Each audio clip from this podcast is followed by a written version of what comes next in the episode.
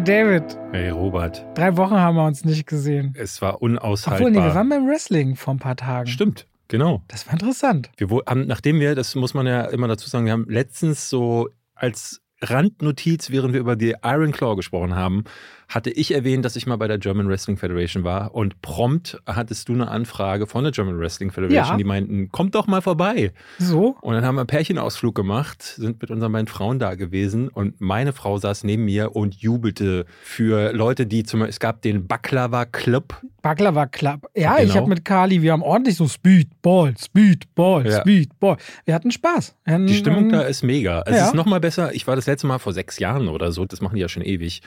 Das ist nochmal mehr professionalisiert. Ja, ich fand so ein bisschen, es ist so in a good way, Zirkus Roncalli trifft auf Fußball. Ja, Stimmung und Artismus, Artistik Ja. in einem. Es war cool. Also ich würde ja diesen Anfang Februar wieder da. Ich glaube am 4. Ich bin nach der Hälfte gegangen, weil nach fünf oder sechs Kämpfen musste ich erstmal das so verarbeiten. Mhm. Und das nächste Mal, weil Speedball ist jetzt im Berlin Battle gegen den anderen Chest Crow. Crow ich habe den Namen. Crowchester. So. Nee, ich glaube, der hat verloren, der Gegner von dem. Der sieht aber hübsch aus. Der sieht hübsch aus. Der sieht hübsch aus. Und die sind im Berlin Battle und kurz oder lang, ich werde im Februar bestimmt nochmal vorbeischauen, weil die Stimmung ist richtig gut.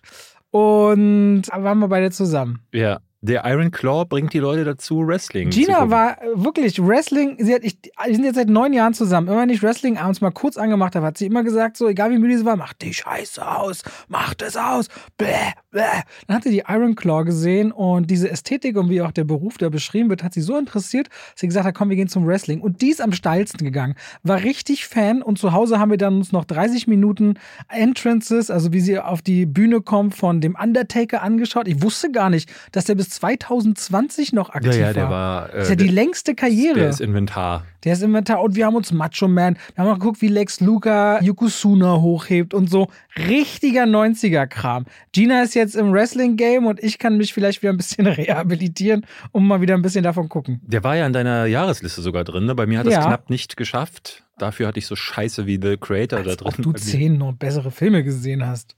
Äh, Hab ich. Das kannst du nachvollziehen. Gehst doch kaum ins Kino. Auf meinem Top-Kanal. Ich habe ich hab die, ich hab die 200 die- letztes Jahr geknackt. 200 Filme hatte ich gesehen. Habe ich noch, am Ende des Jahres habe ich auch wirklich noch geballert. Das ist das meiste, ne, was du hier gesehen Ja, hast. so, ich hatte dann irgendwann 195. Wo Das- ist Roter Himmel in deiner Topliste? Der ist knapp, knapp vorbei an der Top 10.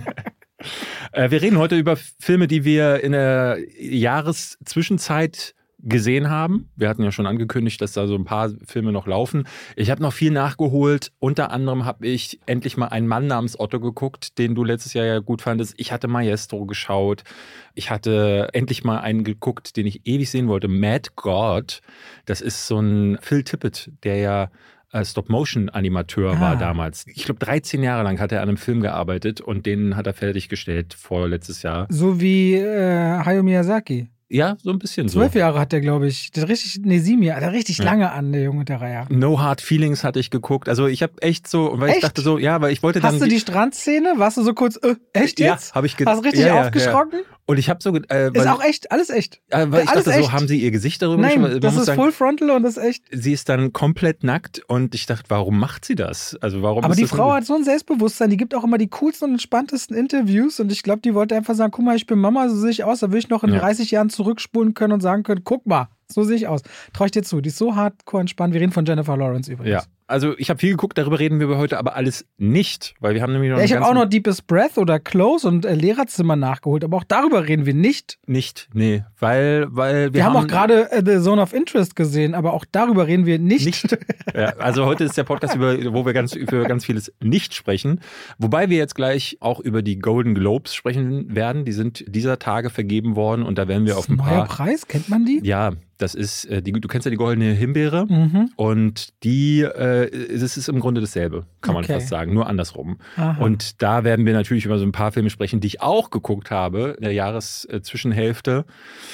Also viel gutes Zeug habe ich tatsächlich noch geguckt. Wir haben aber gemerkt, wir sind sehr weit auseinander mittlerweile, immer mehr. Ja. Ähm, Robert, ich habe den äh, Pfad gefunden. du hast den Pfad gefunden. Der Pfad führt an mir vorbei. Kann man Hm. das so sagen? Ey, wird sich auch wieder annähern.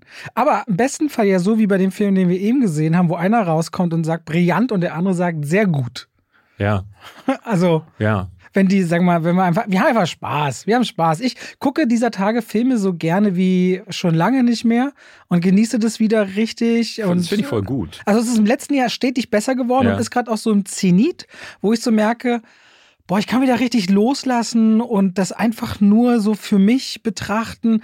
Und das hat wirklich ein langer Weg. Ich meine, zwölf Jahre YouTube und ich hatte mit Gina die Tage geredet und habe das Gefühl, ich bin jetzt erst da, wenn ich über Filme rede, wo ich eigentlich hin will. Und immer wenn du mal zurückschaust und mich daran erinnerst an meine vier Minuten Reviews zu großen Klassikern von vor sechs, sieben Jahren, bin ich immer so innerlich ein bisschen beschämt. Aber man muss einen Weg gehen, um irgendwo anzukommen und dann noch weiterzugehen. Klar. Das gehört ja immer dazu. Auf jeden Fall wollte ich sagen, ich liebe Filme immer noch. Wir haben ja schon auch gesessen und du hast mir gesagt, so, das ist für dich Arbeit und es macht alles nicht so wirklich Spaß. Und da hatte ich schon manchmal auch so das Gefühl, ist das überhaupt, ne, funktioniert so ein Podcast dann auch, wenn der eine die ganze Zeit sich eher so ins Kino quält und das nicht so richtig und deswegen finde ich das natürlich eine mega Ja, Entwicklung. letztes Jahr war wirklich Freut mich wichtig. sehr. Also so starten wir rein ins Jahr 2024. Ich habe auch, beim letzten Mal habe ich, habe ich mich ja komplett daneben benommen. Ich habe das Schuljahr hast dich da regelrecht. nicht daneben benommen. Doch, das ist für mich daneben benehmen, Robert. Ich, Hey, unser so wichtigster dir Part. selbst. Ich, normalerweise mache ich das ja so, ich habe das auf meinem Kanal, so ein Format, will gar nicht Format sagen, aber Du hast einen äh, Kanal? ähm, Behind. E Behind, ah. B-E-H-A-I-N-D. Und da habe ich zweimal ein Video gemacht, wo ich über die Zukunftsvisionen gesprochen habe, die Hollywood hat. Mhm. Worum es da konkret geht, ist, die ne, in den 70ern, 80ern, 90ern sind ja viele Filme entstanden, wo die dann in der weit entfernten Zukunft von 2020 ne, spielen dann Filme wie Akira zum Beispiel oder Blade Runner. Ähm, und es ist immer sehr lustig, so zu gucken, was denkt sich Hollywood aus, wie das Leben im Jahr 2022, 2023 sein könnte. Und dieses Jahr habe ich das Video aber für meinen Kanal nicht gemacht, obwohl es ein paar nette Zukunftsvisionen gibt. Und ich dachte, ich stelle euch mal drei davon vor, die dieses Jahr real werden werden. Filme, die 2024 angesiedelt sind. Genau. Wann ist ein Demolition Man angesiedelt? Ich glaube, der ist noch später. Ich glaube, der kommt noch. Oder war der schon? Das kann auch sein. Das weiß ich ehrlich gesagt gar nicht. Aber ich hatte schon alle möglichen Sachen bei mir in dem Format. So 2032. Running Man zum Beispiel. 2032. 2032, okay. Ja, Ja, in Folge kommt, 507 werden wir über Demolition Man reden. Über Demolition Man, ja. Äh, dieses Jahr real wird die Zukunftsvision aus dem Film, den hatte ich letztes Jahr schon in meinem Atombomben-Video besprochen, nämlich der Junge und sein Hund. Der Junge und sein Hund. Nicht der Prequel von Junge und der Reihe. Nee, nein, leider nein, auch nicht von Miyazaki. Ähm, Das ist im Grunde so die Blaupause für Mad Max gewesen. Mag man immer gar nicht glauben. Viele denken, dass Mad Max dieses Postapokalypse-Szenario erfunden hat mit Lederklamotten und rostigen Autos und überall ist nur Staub und Sand. Nee, der Junge und sein Hund war da noch ein bisschen früher dran. Der wirklich blutjunge Don Johnson, später bekannt aus Miami Vice, spielt darin jemanden, ne, die USA sind nach so einer Atomkatastrophe komplett zerstört worden. Es gab einen Krieg und nun lebt er da mit einem Hund namens Blood. Und er zieht mit dem so durch diese Lande. Sein Hund kann sich mit ihm unterhalten, denn er ist der Telepathie fähig. Und sie beide suchen Frauen, die der junge Vic, so heißt Don Johnson in dem Film, kleine Triggerwarnung, vergewaltigen kann. Also so ein Film ist das. Die Zukunft ist total, alle sind heruntergekommen, sie suchen nach Nahrung, aber er ist so ein junger Boy, der im Grunde nichts anderes im Sinn hat, als die Frauen zu vernaschen vor Ort. Und da treffen sie dann auf alle möglichen Bösewichte und es gibt dann so eine Untergrundgesellschaft, nämlich unter der Erde gibt es eine sogenannte Society und die hat so eine Biosphäre gegründet da unten, wo dann Bäume gezüchtet werden und Pflanzen, alles unter der Erde. Es gibt aber auch Androiden und Mutanten und das ist so ein Film, der der war damals, glaube ich, kam der gut an. Ist nie so richtig bekannt geworden, aber ähm, der ist halt hochgradig misogyn. Ich habe den letztes Jahr extra geschaut für dieses Video und dachte so, oh, uff, da gibt es ein paar Stellen, gerade auch das Ende ist so bösartig und die ganze Zeit, also Frauen kommen da wirklich gar nicht gut weg, auch weil man sich denkt, so wie kann es sein, dass der Held eigentlich nichts anderes im Sinn hat, als scheiße zu Frauen zu sein. Und er und sein Hund ziehen dann halt durch diese Einöde. Also das ist so ein ganz klassisches Ding. 2024 müssen wir aufpassen, dass das nicht wahr wird, Dass das alles. dass die Atombomben vielleicht Und dass noch dann so eine Kerngesellschaft im Erdkern gibt. genau einen Erdkern, aber Jim auch Caviezel weiß Bescheid. Der, Der, weiß schon glaubt, Bescheid, genau. weiß, der, der Hund ist übrigens genmanipuliert, deswegen kann er äh, telepathisch Ah. kommunizieren. Also diese Zukunft ist schon echt weird. 2024, glaube ich, kriegen wir das nicht alles hin. Was aber noch passieren Geil, dass könnte. die, also spannend, dass die Finanziers gefunden haben für diese, für, ich war ja mal eine Idee. ja, ne, ich, Jemand gl- ist jetzt zu jemandem gegangen und hat gesagt, ich würde gerne diese Geschichte von einem Vergewaltiger-Jungen, seinem telepathischen Hund im zerstörten Amerika erzählen. ja, der hat halt nicht viel gekostet. Der hat 400.000 Dollar gekostet. Du würdest nicht ein Euro dafür ausgeben. Ja, wahrscheinlich nicht. Ja. Wobei man sagen muss, die haben jahrelang versucht, eine Fortsetzung zu machen, nämlich The Girl and the Dog. Aber das hat dann, haben sie nicht mehr finanziert bekommen. Wahrscheinlich, weil dann die Finanziers den ersten Film gesehen haben. Der zweite Film, Der zweite Film. Highlander 2. Mhm. Mhm. Spielt nämlich, du wirst jetzt äh, sagen, hä, wie geht das denn? Du hast bestimmt Highlander gesehen. Ja. Du erinnerst dich. Das Nein? ist wirklich so lange. Ich, das ist einer dieser Filme, die muss ich jetzt als erwachsener Mensch nochmal schauen, weil das ist, das habe ich als Kind gesehen. Und ich weiß, für viele ist es ja das ganz große Ding und der beste Film aller Zeiten, wenn sie übertreiben gerne. Aber ich bin in der Highlander-Thematik gar nicht so Äh. richtig drin. Wieso und übertreiben? Was? Im Original war es ja so, in den 80ern lebt Connor McCloud und alle fünf Minuten blickt er zurück und dann sieht man in der Rückblende, wie er irgendwann in Schottland des Jahres, wann auch immer, im Mittelalter gekämpft hat gegen andere Leute mit dem Schwert und dann wird er verletzt und stellt sich heraus, er stirbt gar nicht, weil er ist ein Highlander, er ist krass. Wird dann von Sean Connery ausgebildet und ist dann der allerbeste und der allerletzte vor allen Dingen. Es kann nämlich nur einen geben. Und die Fortsetzung hat alles auf den Kopf gestellt. Da wurde daraus plötzlich, dass die Highlander alle vom Planeten Zeist kommen, nämlich Aliens sind und das ist also alles ganz weird. Das Quickening, was im ersten Teil noch benannt wird, hat da irgendwie nochmal eine ganz andere Bedeutung. Aber hier kam nochmal eine zusätzliche Komponente dazu, denn in den 90er Jahren gab es ein großes Thema, nämlich Umweltverschmutzung. Und die Umweltverschmutzung löste die Ozonschicht langsam auf. Es war tatsächlich ja in den 90ern, das weiß ich noch in meiner Jugend. Mit dem Deo-Spray und so. Genau, bitte nicht so viel Deo-Spray benutzen, weil sonst habt ihr ein Loch in der Ozonschicht und dann verbrennt euch die Sonne. Und das ist das Ding in der Geschichte von Highlander 2. Da löst sich in den 90ern nämlich die Ozonschicht langsam auf, aber weil Connor McLeod über die Jahrzehnte wahnsinnig reich geworden ist, nutzt er dann all sein Reichtum, um 1999 ein super geheimes Projekt auf die Beine zu stellen. Und dann wird ein elektromagnetisches Kraftfeld um die ganze Erde gelegt und schützt dann die Menschheit Wie vor diese Effekte aus? den damals? Sonnen super scheiße.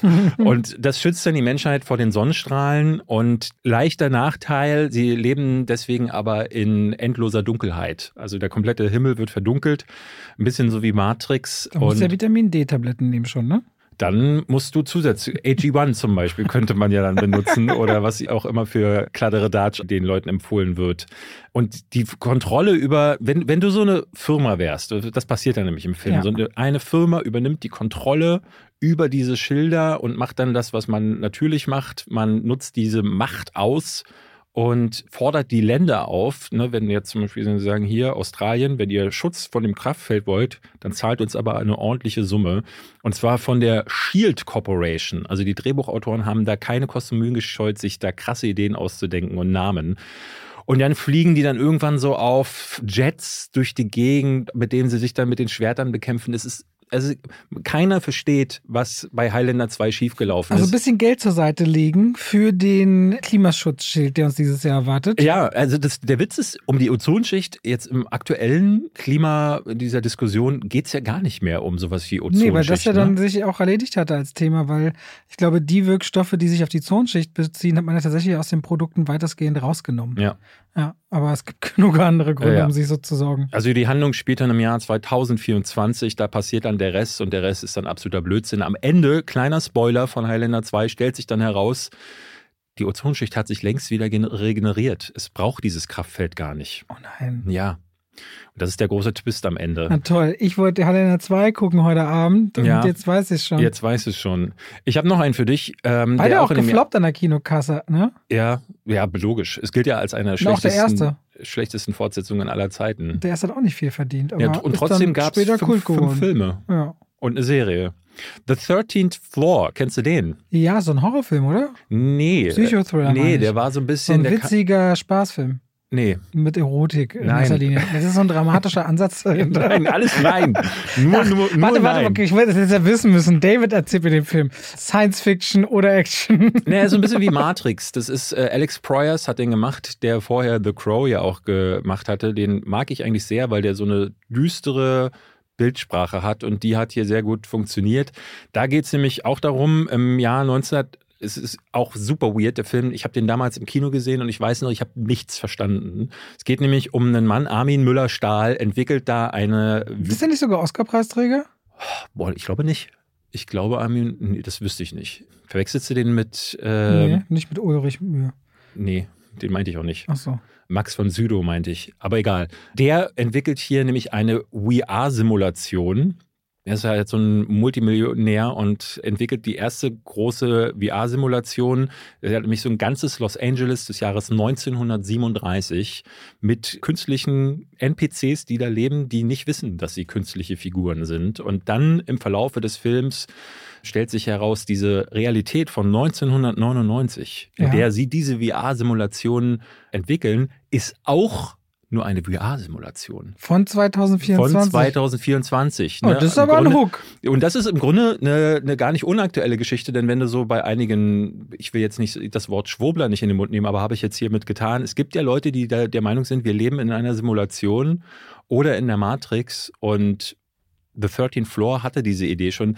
Dieser Name The 13th Floor kommt übrigens davon, dass einer der Charaktere, die Bescheid wissen, unserem Hauptcharakter geben sie dann so einen Tipp und sagen, ey, geh mal dahin, wo du normalerweise niemals hingehen würdest. Und dann geht er, ich glaube, ich irgendwo in so ein Hochhaus in den äh, 13. Stock und sieht da, dass die Realität quasi zerfällt und dann fällt ihm auf, ah, wir sind ja hier auch in einer Das Simulation. heißt, dieses Jahr schaffen wir eine Simulation von einer Welt, in ich, der die nee, Leute die, glauben, sie nee, nee, ich glaube, dieses Jahr entdecken wir, dass wir wie alle eine in einer Simulation, Simulation sind. leben. Von welchem Jahr? Vom Jahr dann halt nicht 2024. 48. Vielleicht auch, ja, vielleicht das. Armin Müller-Stahl war Oscar nominiert. Ah ja, für was Bester denn? Nebendarsteller für Schein. Ah, ah, für Schein. 1997. Der mit Geoffrey Rush. Ganz bestimmt. Da war der auch. Geoffrey Rush spielt der David Helfgott, das weiß man doch. Das dem, weiß man doch. In dem Film von Scott Hicks. Ja, also das, das sind drei Zukunftsvisionen, die dieses Jahr sehr wahrscheinlich dann noch real werden. Es gibt noch so eine ganze Reihe anderer Filme, die dieses Jahr, ich hatte noch, Das wollte ich schon immer mal machen. Ich hätte immer so mir früher schon gedacht, als es mit YouTube anfing, oh, so eine Videoreihe, die quasi erzählt, was dann alles jetzt diesen Monat oder was auch immer sein müsste. Und dann merkte ich schon wieder, das ist mir zu viel Recherche. es ist gar nicht so viel Recherche. Also man muss die Filme dann natürlich gucken. Das habe ich die So. letzten Jahre äh, immer mal wieder gemacht. Aber es ist so spannend. Also vor ein paar Jahren hatte ich, ich glaube 2022 hatte ich das zuletzt gemacht, das Video, weil 23 kamen nicht so viele Filme raus, deren Zukunftsvision eingetreten ist. Und da war zum Beispiel Soylent Green. Kennst du den? Mit Charlton Heston, wo dann am Ende sich herausstellt, die Menschheit leidet an einer großen Hungersnot und sie werden mit so einem künstlichen Nahrungsmittel namens Soylent Green von Mhm. der Regierung versorgt. Und am Ende stellt sich raus, und das ist eine der großen Szenen der Filmgeschichte, wie er dann sagt, "Oh, Soylent Green are people. Denn aus den toten Menschen, die sterben, die können sich nämlich, gegessen. werden, wird dieses Soylent Green hergestellt. Und damit sind wir dann auch schon bei die Schneegesellschaft. so, so, sozusagen, ja. Äh, Ich würde sagen, erstmal sind wir bei äh, Herzlich willkommen. Bei zwei Wie Pech. zu zwei. Zu zwei. Wie Pech Und, und Schwafel. Schwafel. Und damit schalten wir raus aus dem Podcast und rein in die Werbung. David, Mhm. Du willst wieder fragen, ob ich mich mit Finanzen auskenne. Du willst über mich lachen. nee, ich will nicht über dich lachen. Ey, ich habe mit dir schon da gesessen und deine Finanzen gewälzt. Das Ja. hat dein Leben verbessert. Ja, das, das, Man kann nicht sagen, dass mein Tipp an dich nicht dein Leben bereichert das hätte. stimmt. Du bereicherst generell mein Ja, Leben, du hast mich Robert. schon traurig angerufen und gesagt, was soll ich machen? Habe ich gesagt, das ist ganz einfach, mach dir keine Sorgen, wir kriegen das hin. Und dann wurde es hingekriegt. Und zwar dank. Unter anderem wäre ein Tipp, wo ich von vielen Freunden, auch bei mir und auch im Familienkreis weiß, die lieben und nutzen Finanzguru. Und da brauchst du auch einfach nur in den App Store gehen oder in den Google Store. Da siehst du die zigtausenden Bewertungen, die alle auch horrend großartig sind, weil Finanzguru ist eine App, die dröselt dir im Grunde dein ganzes Ausgabenverhalten auf. Das heißt, deine Konten, da kannst du alles Mögliche miteinander verknüpfen, wie auch zum Beispiel dein PayPal. Und dann kannst du dann verschiedene Kategorien anwählen und siehst, aha, so und so viel gibt es zum Beispiel für Miete raus oder für dein Auto oder für Strom und andere Kosten oder für Kleidung oder für Fortbildung oder für, muss man ja sagen, David, der geht auch viel essen. Ne? Würde mich mal interessieren, wie viel gibt der eigentlich jeden Monat für Essen Das gehen weiß aus? ich ehrlich gesagt Ich glaube, der wird sich erschrecken, was dabei Ja, eigentlich ja. zusammenkommt. Der wollte mir nicht letztens letztens erklären, dass er weniger ausgibt als ich. Naja, weil ich gehe ja nie Aber essen. du kaufst dafür gesünder ein. Ja, aber Essen gehen ist immer viel teurer. Würde dir zumindest Finanzguru alles aufdröseln Okay. und daran könnt ihr dann auch zum Beispiel entscheiden, oh, da sollte ich vielleicht sparen oder das machen wir so ein bisschen anders. Und Finanzguru kann euch da auch tatsächlich in der App helfen. Und da gibt es auch eine Pro-Version, denn prinzipiell ist Finanzguru kostenlos. Für 2,99 im Monat gibt es dann sogar noch einen Plus-Zugang, also Finanzguru Plus heißt es dann, mit noch tiefer gehenden Analysen zum Kaufverhalten. Und wir haben natürlich einen schicken Code für euch, nämlich Schwafel. Wenn ihr den verwendet, dann könnt ihr den statt nur sieben Tage, drei Monate kostenlos ausprobieren und dann natürlich weiterführen. Versucht gerne mal mit Finanzguru eure Finanzen besser auf die Reihe zu kriegen. Es ist ja zu eurem Besseren. Die App hat schon gezeigt, dass es viele, viele Leute gibt, die sie mögen, lieben und nutzen. Und damit danke an Finanzguru. Wir schalten raus aus dieser sehr langen Werbung und zurück in den Podcast. Oh Mann, ey, drei Wochen haben wir das nicht gemacht. Ja. Deswegen Das- auch drei äh, verschiedene Zukunftsvisionen. Das ist wirklich, wirklich mit dir zu arbeiten. Ist Das ist wirklich, das manchmal da überlegt man so, wie fühlt sich professionelles Arbeiten an, dann eröffnet sich diese ganz neue Ebene ja, ja. noch darüber. Kann ich nicht zurückgeben, aber äh, ey, schön, dass du es so empfindest. Mein Kopf direkt ein Schimpfwort dir an den Kopf schleudern, dachte so, kannst du nicht sagen. Was besprechen wir heute? Die Golden Globes besprechen wir heute. M- Machen wir zuerst, würde ich Dann sagen. gut, dann fangen wir damit an. Der Rest wird eine Überraschungsbox. Uh. Wie viel Zeit dann noch übrig ist, hä? Ja, So. cool. Das Überraschungsei für unsere Zuhörer. So, Golden Globes wurden zum 81. Mal verliehen. Wie immer in? äh, äh, in Amerika. In welcher Stadt? Äh, äh, ähm, Massachusetts. Los Angeles, im Beverly Hills, im Beverly Hilton Hotel. Dort immer werden die Golden Globes verliehen. Einer der wichtigsten Film- und auch Fernsehpreise. Beim Fernsehen für die Serien neben der Emmys und beim Film natürlich neben der Oscars und einer der wichtigsten Anzeiger in die Richtung. Was sind noch die großen wichtigen vor den Oscars? Die Critics' Choice Awards und BAFTA kommen noch, oder? ja, naja, es Und- gibt die, die einzelnen Gilden Awards, die Ja. äh, äh, Actors Guild, Ja, und Directors die- Guild. Und. Writers Guild und so. Aber die Golden Globes sind immer so der erste wichtige Termin äh, und von der Foreign Press verliehen. Und es war wieder soweit. Und das Wichtige ist bei den Golden Globes, muss man wissen, dass Filme und Serien in zwei grobe Genrekategorien geteilt werden, nämlich einmal Drama und dann noch Komödie Schrägstrich Musical, was dazu führt, dass zum Beispiel die Filme, die mit am meisten nominiert waren, wie Barbie mit neun Nominierungen und Oppenheimer mit acht Nominierungen, in den allermeisten Fällen gar nicht gegeneinander antreten müssen. Das wird bei den Oscars dann nicht mehr so sein können. Ansonsten waren noch Killers of the Flower Moon und Poor Things mit jeweils sieben Nominierungen mit im Favoritenfeld. Und sie wurden verliehen. Willst du Kategorie für Kategorie durchgehen oder erstmal Zusammenfassung, wer der große Abräumer war? Ich würde Kategorie für Kategorie durchgehen, so wie wir es immer machen, und Okay. dann am besten auch noch ein bisschen darüber sprechen, was wäre denn unser großes Highlight gewesen, was hätten wir stattdessen lieber Ja, gesehen. ja, ja. Also, bester Film. Drama. Ist, oder willst du die Reihenfolge davor geben? Hast du was auf deinem. Nö, genau. Okay. Äh, Das ist ja das Absurde bei den Golden Globes, dass sie unterteilen in bester Film und bester Film Komödie, Musical und Ja. bester Film Drama. Drama ist geworden, war klar. Oppenheimer. Ist dieses Jahr so ein Ding gewesen, wo ich mir dachte, das wird knapp werden, wird so ein knappes Rennen werden, vielleicht zwischen Killers of the Flower Moon und Oppenheimer. Auch Anatomie eines Falls hätte sein können. Aber dieses Christopher Nolan scheint sein Jahr zu haben. Ja, also ich bin da auch dann vor allem bei einem Preis nachher gar nicht einverstanden, ehrlicherweise. Aber hier, es geht für mich okay. Wir konnten beide mit dem Film ja nicht so viel anfangen. Nee. Aber die Faszination da draußen ist teilweise wirklich, wirklich stark für diesen Film. Und er tut natürlich dem Genre Biopic schon einen Bärendienst, ne? Weil Ja, ja. eigentlich ein sehr trockener Stoff. Und insofern wo ich auf keinen Fall ihn, also Maestro für mich auf jeden Fall schwächer. Killers of the Flower Moon ist natürlich ich meine, beides so drei Stunden und noch mehr Filme. Finde ich persönlich besser, aber wir haben gerade Zone of Interest gesehen. Ja. Und wenn sie sich nicht so schwer tun würden, dann, weil Zone of Interest ist komplett auf Deutsch. Ich denke mal, das ist schon ein K.O.-Kriterium in dieser Kategorie. Ja. Past Lives ist auch noch nominiert und Anatomie eines Falls. Ja. Also jetzt, wo ich Zone of Interest gesehen habe, muss ich wirklich sagen, der wäre, also neben Poor Things ist das für mich der Film des letzten Jahres, wenn man das noch zum letzten Jahr erzählen kann. Und deswegen, also der wäre es jetzt für mich in der Kategorie gewesen. Ja, also- Weil der ist so krass bedrückend und erzählt das Ganze. Ich finde ihn auch ne, gerade jetzt, wo man ne, dieser extreme Rechtsruck, den man spürt, da kriege ich auf dem Kanal, wenn ich das sage, immer auf den Sack von Leuten, die sagen, was? Ach, Das Rechtsruck? ist ja auch nicht nur ein deutsches Phänomen, muss man ja auch leider Nee, feststellen. genau. Und ich finde es wahnsinnig wichtig, dass es solche Filme gibt, die das auch so unaufgeregt nochmal zeigen, was war da eigentlich los. Deswegen, ja, also für mich wäre es The Zone of Interest gewesen. Ansonsten hätte ich hier wahrscheinlich Anatomie eines Falls genannt.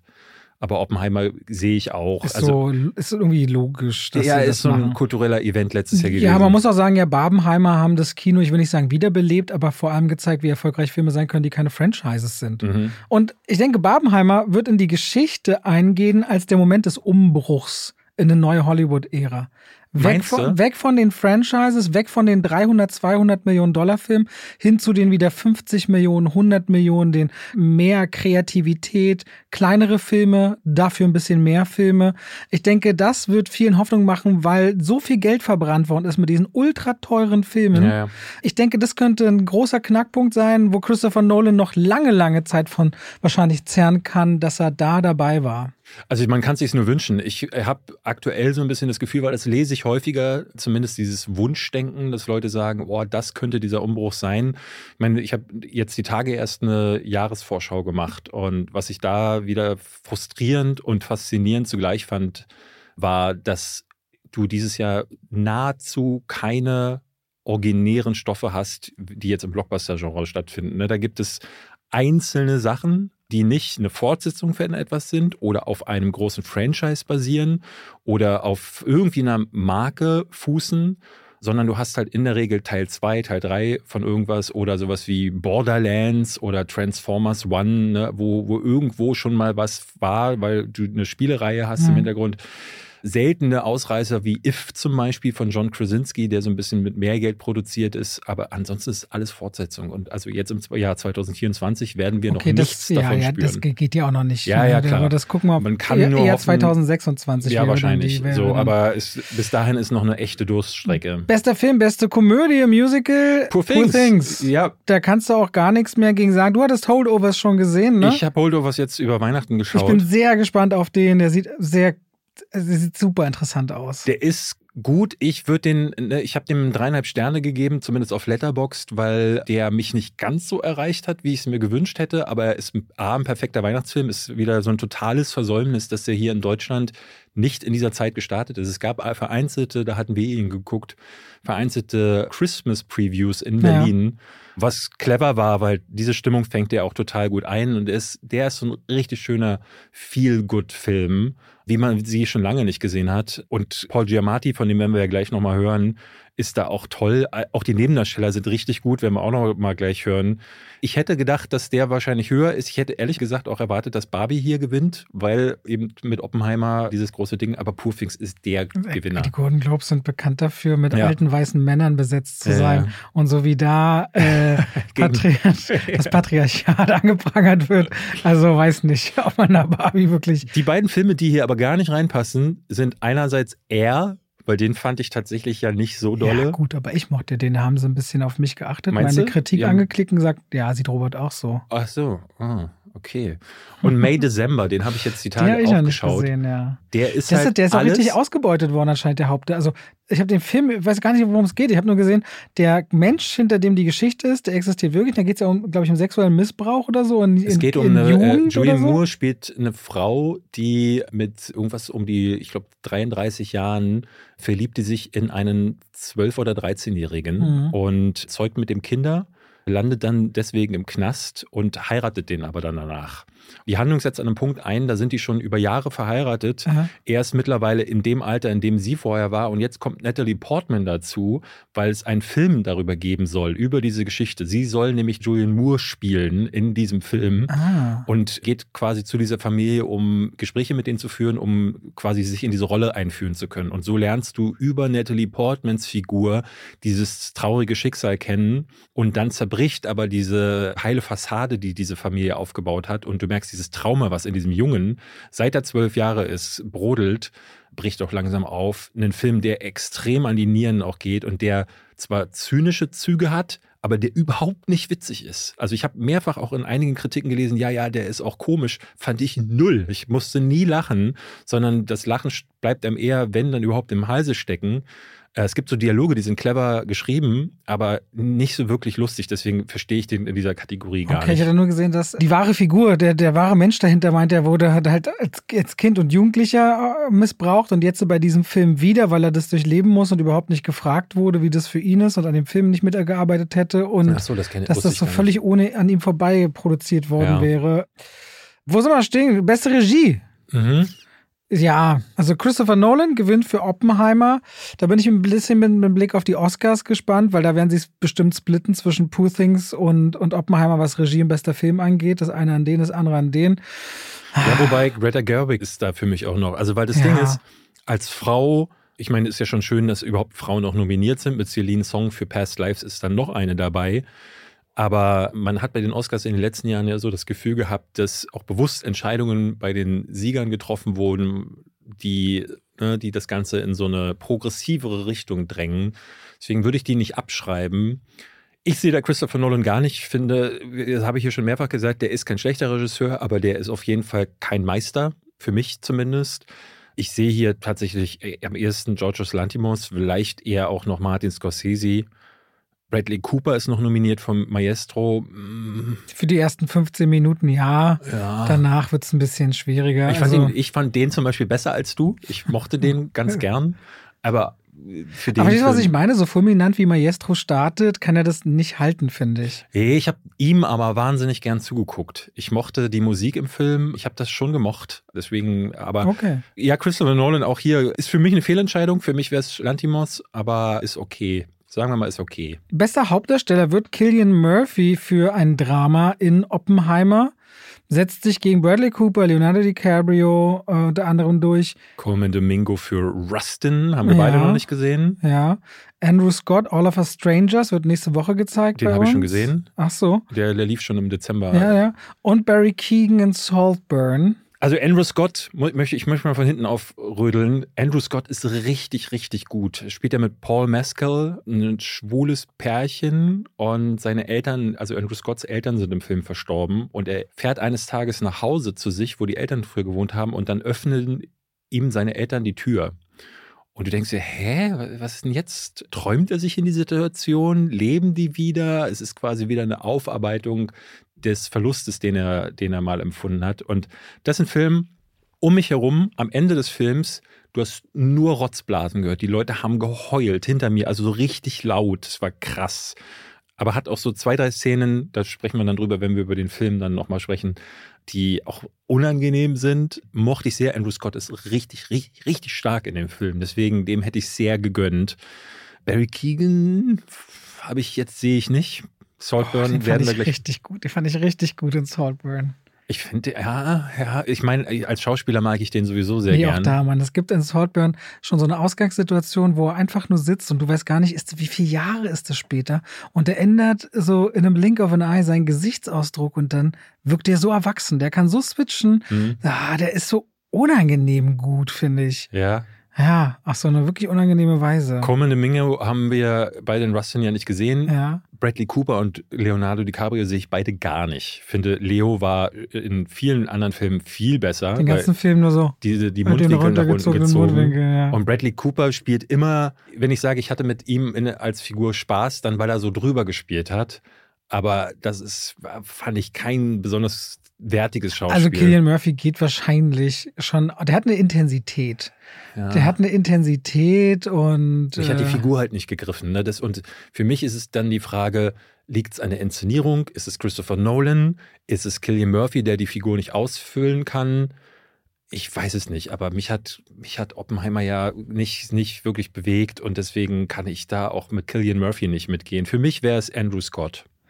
Okay, dann. Ich kann mit Killian Murphy leben, aber für mich wäre es Barry Keegan insofern. Okay. Aber Andrew Scott habe ich noch nicht Okay. gesehen. Beste Hauptdarstellerin Drama Lily Gladstone. Bin ich schon überrascht für Killers of the Flower Nee, Moon. das habe ich mir gedacht. Ja, so vielleicht stand es wieder bei deinem Awards Watch oder so. Aber Sandra Hüller. Oh, die ist krass, ja. Gegen Anatomie eines Falls und Carrie Mulligan finde Ja. ich auch ganz stark in Maestro. Also für mich funktioniert Maestro überhaupt nur wegen ihr. Ich bin mit Kelly Spaney übrigens in Priscilla gar nicht warm geworden. Du Stimmt, hast du ja so über den grünen. Klee gelobt. Aber Gina auch, ne? Gina meinte auch so, die ist so, guck mal, wie toll die aussieht. Und ich so, oh, Boah, ich finde die ganz. Gar, hat die ja auch nicht, ist geliebt. gar nicht meins. Ich finde die auch, wie sie- die, die steht nur rum und guckt. Ja, aber das, Das ist wie so ein Wellensittich im Käfig und die macht sonst nichts. Mm, Die ja. macht nichts. Aber die macht auch dieses Nichts, finde ich, nicht besonders toll. Die, Also ich finde, Oscar-Nominierung würde es für mich auch nicht reichen und ich glaube, sie wird auch nicht nominiert werden. Das würde mich wundern. Ich fand den Film deutlich besser als du. Ähm, Ey, ich, ich, war am interessiertesten bei Priscilla, wenn sie anfängt, Selbstverteidigung mal zu üben. In Priscilla erfährst du nichts über Priscilla. Das muss ja total traurig sein, dass das auf ihren eigenen Memoiren oder im eigenen Buch beruht, Elvis and Me, weil du fährst nichts über Priscilla. Für mich war das dadurch, dass sie so passiv ist, erfährst du ja doch relativ viel über sie. Wie sie sitzt und Also sie, guckt. Sie wird nicht nur passiv gewesen sein, ne? so wie wir hatten das äh, vor zwei Jahren bei Blond auch so. Ne? Da war es ja auch so, dass Marilyn Monroe völlig verklärt wurde als Figur und nur die Hälfte eingefangen wurde. Hier hatte ich nicht das Gefühl, sondern du siehst schon zwei Facetten von ihr. Nur die eine Facette, die dann am Ende des Films durchkommt in Priscilla, die darf lange nicht da sein. Und ich glaube, so wird sie auch im echten Leben gewesen sein. Also für mich ist es leider nur das Bild von einer extrem leider hörigen Frau, die, Ja. die missbraucht wird psychisch. Aber der gleiche Konflikt, den sie mit Elvis durchlebt, der findet dort sechs bis achtmal statt, Ja. auf die immer gleiche Art und Weise. Also ich will bei Priscilla so, was sie da bei Sofia Coppola als den großen Wurf sehen, Du guckst ja, ich fand den mittelmäßig. du guckst ja Past Lives erst dieser Tage dieser Tage. nach, ja. Äh, Greta Lee ist super da drin, aber hätte ich jetzt hier auch nicht gesehen. Annette Benning, ich hatte Nayad angefangen auf Netflix. Das ist ja, sie ist da so eine Extremschwimmerin, die, ich glaube, sie will von Amerika. Annette Benning nicht inzwischen? Sie ist doch aus American Beauty. Die, Mhm. die, sie spielt dann noch eine Sie Extremsportlerin. spielt da eine äh, im hohen Alter. Die wollte ursprünglich mal, ich glaube, von Amerika nach Mexiko schwimmen, wenn ich äh, recht informiert bin. ja, und hat das dann in jungen Jahren abbrechen müssen und versucht es dann im Alter nochmal. Das ist eine wahre Geschichte. mhm. Und ich glaube, dann funktioniert's und äh, spielt da mit Jodie Foster zusammen. Ich fand den leider nicht spannend, deswegen habe ich den abgebrochen, muss Okay. ich sagen. Ich habe den gar nicht, nicht mal bewertet. Also ich hätte auch gesagt, Lily Gladstone oder in dem Fall vielleicht noch, nee, äh, ganz klar Sandra Hüller. Für mich wäre Sandra Hüller müh drüber, würde ich sagen, aber Lily Gladstone ist schon auch gut. Ich habe tatsächlich noch ein zweites Mal den Film gesehen. Killers of the Flower Moon. Mhm. Also stimmt, Gina, den gucke ich, habe die letzten zwei Stunden mitgeguckt. Und ich dachte immer, sie ist wirklich gut, aber irgendwie spielt sie nur entweder die Kranke oder die, die, Passive auch die wieder, ne? Wütende. Ja. Und irgendwie ist es mir dann doch auch zu wenig. Also da ist Sandra, was Sandra Hüller abliefern muss, eine ganz andere Ja, ja, ja. Liga, eine ganz andere Die Liga. wäre es für mich auch. Bester Hauptdarsteller-Komödie, Musical, Paul Giamatti, Holdovers. Kann Ja. ich nichts sagen. Wir haben den geguckt und ich habe Kali, die den nicht so sehr mochte. Ich habe Kali gesagt, so Paul Giamatti wird gerade gehandelt als einer der Favoriten. Und da meinte sie, nee, sieht sie gar nicht. Ich persönlich fand ihn, ich finde ihn immer super. Muss aber sagen, bei vielen anderen, die auch mit nominiert waren, Nicolas Cage in Dream Szenario, haben wir beide nicht geschaut. Ja. Timothy Chalamet in Wonka sehe ich null. Sehe ich auch nicht. Ähm, Matt Damon ist viel besser nicht. in Oppenheimer. Da habe ich den geliebt. Ja. In er ist er, macht er Joaquin das. Phoenix ist schon sehr stark in Bose Afraid. Ja, aber Also zumindest eine Tour de France. Also wenn wir wirklich vom Schauspiel reden, muss er da alles abliefern, was geht. ja, ja, stimmt. Und Jeffrey Wright in American Fiction, den haben wir auch noch nicht geguckt. Ich würde hier, von denen, die wir gesehen haben, würde ich auch sagen, Joaquin Phoenix oder Paul Giamatti. Aber ehrlich gesagt, davon hat mich keiner richtig umgehauen. Deswegen am ehesten wäre es noch Paul Giamatti, aber weil die Globes ja zwanghaft trennen, also das wird bei den Oscars sich eh auflösen. Da gibt es Ja, ja, ja. nur einen Hauptdarsteller und Da da, werden viele von den Nominierten hier gar nicht drin landen. Genau. Giamatti wahrscheinlich oder sehr wahrscheinlich, aber Joaquin Phoenix und Co. werden wir da überhaupt nicht sehen. Deswegen, ja, der ist es dann halt. Beste Hauptdarstellerin Komödie, das ist klar, Emma Stone. Haben wir schon gesagt. Da kann auch keiner gegen. Wusste nicht mal, dass No Hard Feelings sogar nominiert ist. Jennifer Lawrence für die nackigste Szene des Dass Jahres. sie dafür einen Golden Globe Ja. nominiert wird. Ja, aber ey, für, wir haben mehr Brüste dieses Jahr in Poor Things gesehen als in No Hard Feelings. Ich muss sagen, Natalie Portman, wenn man May December guckt, die ist mega krass. Also die ist wirklich, ich habe die lange nicht mehr so gut gesehen. Deswegen hätte ich äh, als Runner-up gesehen. Margaret Robbie aus- in Barbie verstehe ich null. Geht mir gar nicht in den Kopf. Aber bei Komödienrollen bin ich da sowieso oft so, dass ich denke, verstehe ich viel nicht. Wir sind komplett fein damit. Also Emma Stone ist auch Ja. sowieso der Pick für den Oscar, nehme ich an. Jetzt kommt die Kategorie, wo ich sagen muss, dass fast der schlechteste gewonnen hat. Bei Oppenheimer. Bester Nebendarsteller? Ja. Ja. Findest du? Also, ich finde Willem Dafoe besser. Ich finde Ryan Gosling besser und ich finde Mark Ruffalo besser und ich finde Robert De Niro besser. Und May December habe ich nicht gesehen. Ich finde alle anderen vier besser in ihren Rollen und allem voran Mark Ruffalo. Dass Mark Ruffalo da gegen Robert Downey Jr. verliert, finde ich sehr schwierig. Ich wurde vorher gefragt von jemandem, was ich glauben würde und ich meinte, ich bin mir relativ sicher, dass es Robert Downey Jr. wird weil ich muss sagen, dass das hier, dieses Feld, William Defoe, Robert De Niro, Ryan Gosling, Charles Melton, Mark Ruffalo, ich hätte gesagt, dass es Ryan Gosling wird, eben wegen diesem großen Effekt, den Barbie hatte. Ich, Ryan Gosling fand ich nicht wirklich dolle, genauso wie Margot Robbie. Robert De Niro fand ich auch schon mal besser. Aber Willem Dafoe ist übertrieben gut. Mark Ruffalo meinte ich ja, als wir rausgekommen sind, der wird auf jeden Fall Oscar nominiert werden und dem würde ich es auch wünschen. Jetzt habe ich May December gesehen und muss sagen, Charles Melton, der diesen Jungen spielt, ja. ähm, diesen erwachsen gewordenen Jungen, der ist auch brutal gut. Der ganze Film würde ohne den zerfallen. Aber Robert Downey Jr. fand ich auch, das war die eine Sache in Oppenheimer, Wirklich? die ich richtig gut fand. Ich, ich nehme mir die ganze Zeit der, vor, also, diesen Film nochmal zu gucken. Ich werde das jetzt auch dieser Tage machen. Ja, Oppenheimer sehen. Also Oppenheimer wird ja am Ende so ein ganz komisches Gerichts Drama-Ding. Ja, ja. Was, also der Film ist ja auch so dreigeteilt, was ich ja auch nicht so sehr mochte. Aber der letzte Part ist nur deswegen erträglich, weil Robert mhm. Downey Jr. dann plötzlich im Fokus steht und diese Figur sehr viel besser erzählt wird als Oppenheimer selbst. Deswegen, ich gehe da mit. Mein Wunsch wäre Mark Muss Ruffalo es entspannt gewesen. sein, wenn du am Montagmorgen aufwachst in deiner Mühle oder im Beverly Hilton Hotel, der wohnt ja in einer Mühle mit ganz vielen Katzen und seiner Frau.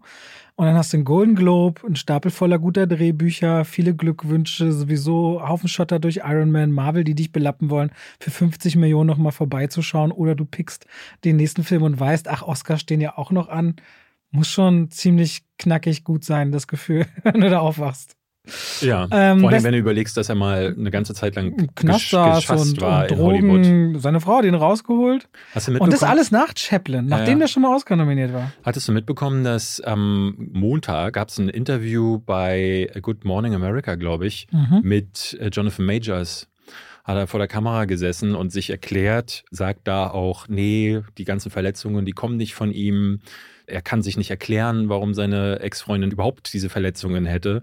Und da wird er dann auch gefragt, ob er glaubt, dass er noch jemals in Hollywood irgendwie Platz finden wird. Und dann sagt er, er hofft es, aber das liegt jetzt in den Händen von Gott. Also ich, ich musste in dem Moment an Robert Downey Jr. denken, weil das ja von einer von den wenigen ist, die dann nochmal zurückkommen durften. Aber das ist halt, das ist jetzt im Vergleich zu einem Kevin Spacey oder Jonathan Majors, wo ja immer andere Menschen in Leiden Mitleidenschaft gezogen worden sind, war es so bei Robert Downey Jr. nur, nur Drogen. Drogen ja, ne? und, ja, und nur gegen sich selbst gerichtet. Und das ist eine Geschichte, wo Leute ganz anders vergeben können, wenn Leute sich selbst schädigen und sagen, ich komme da wieder raus.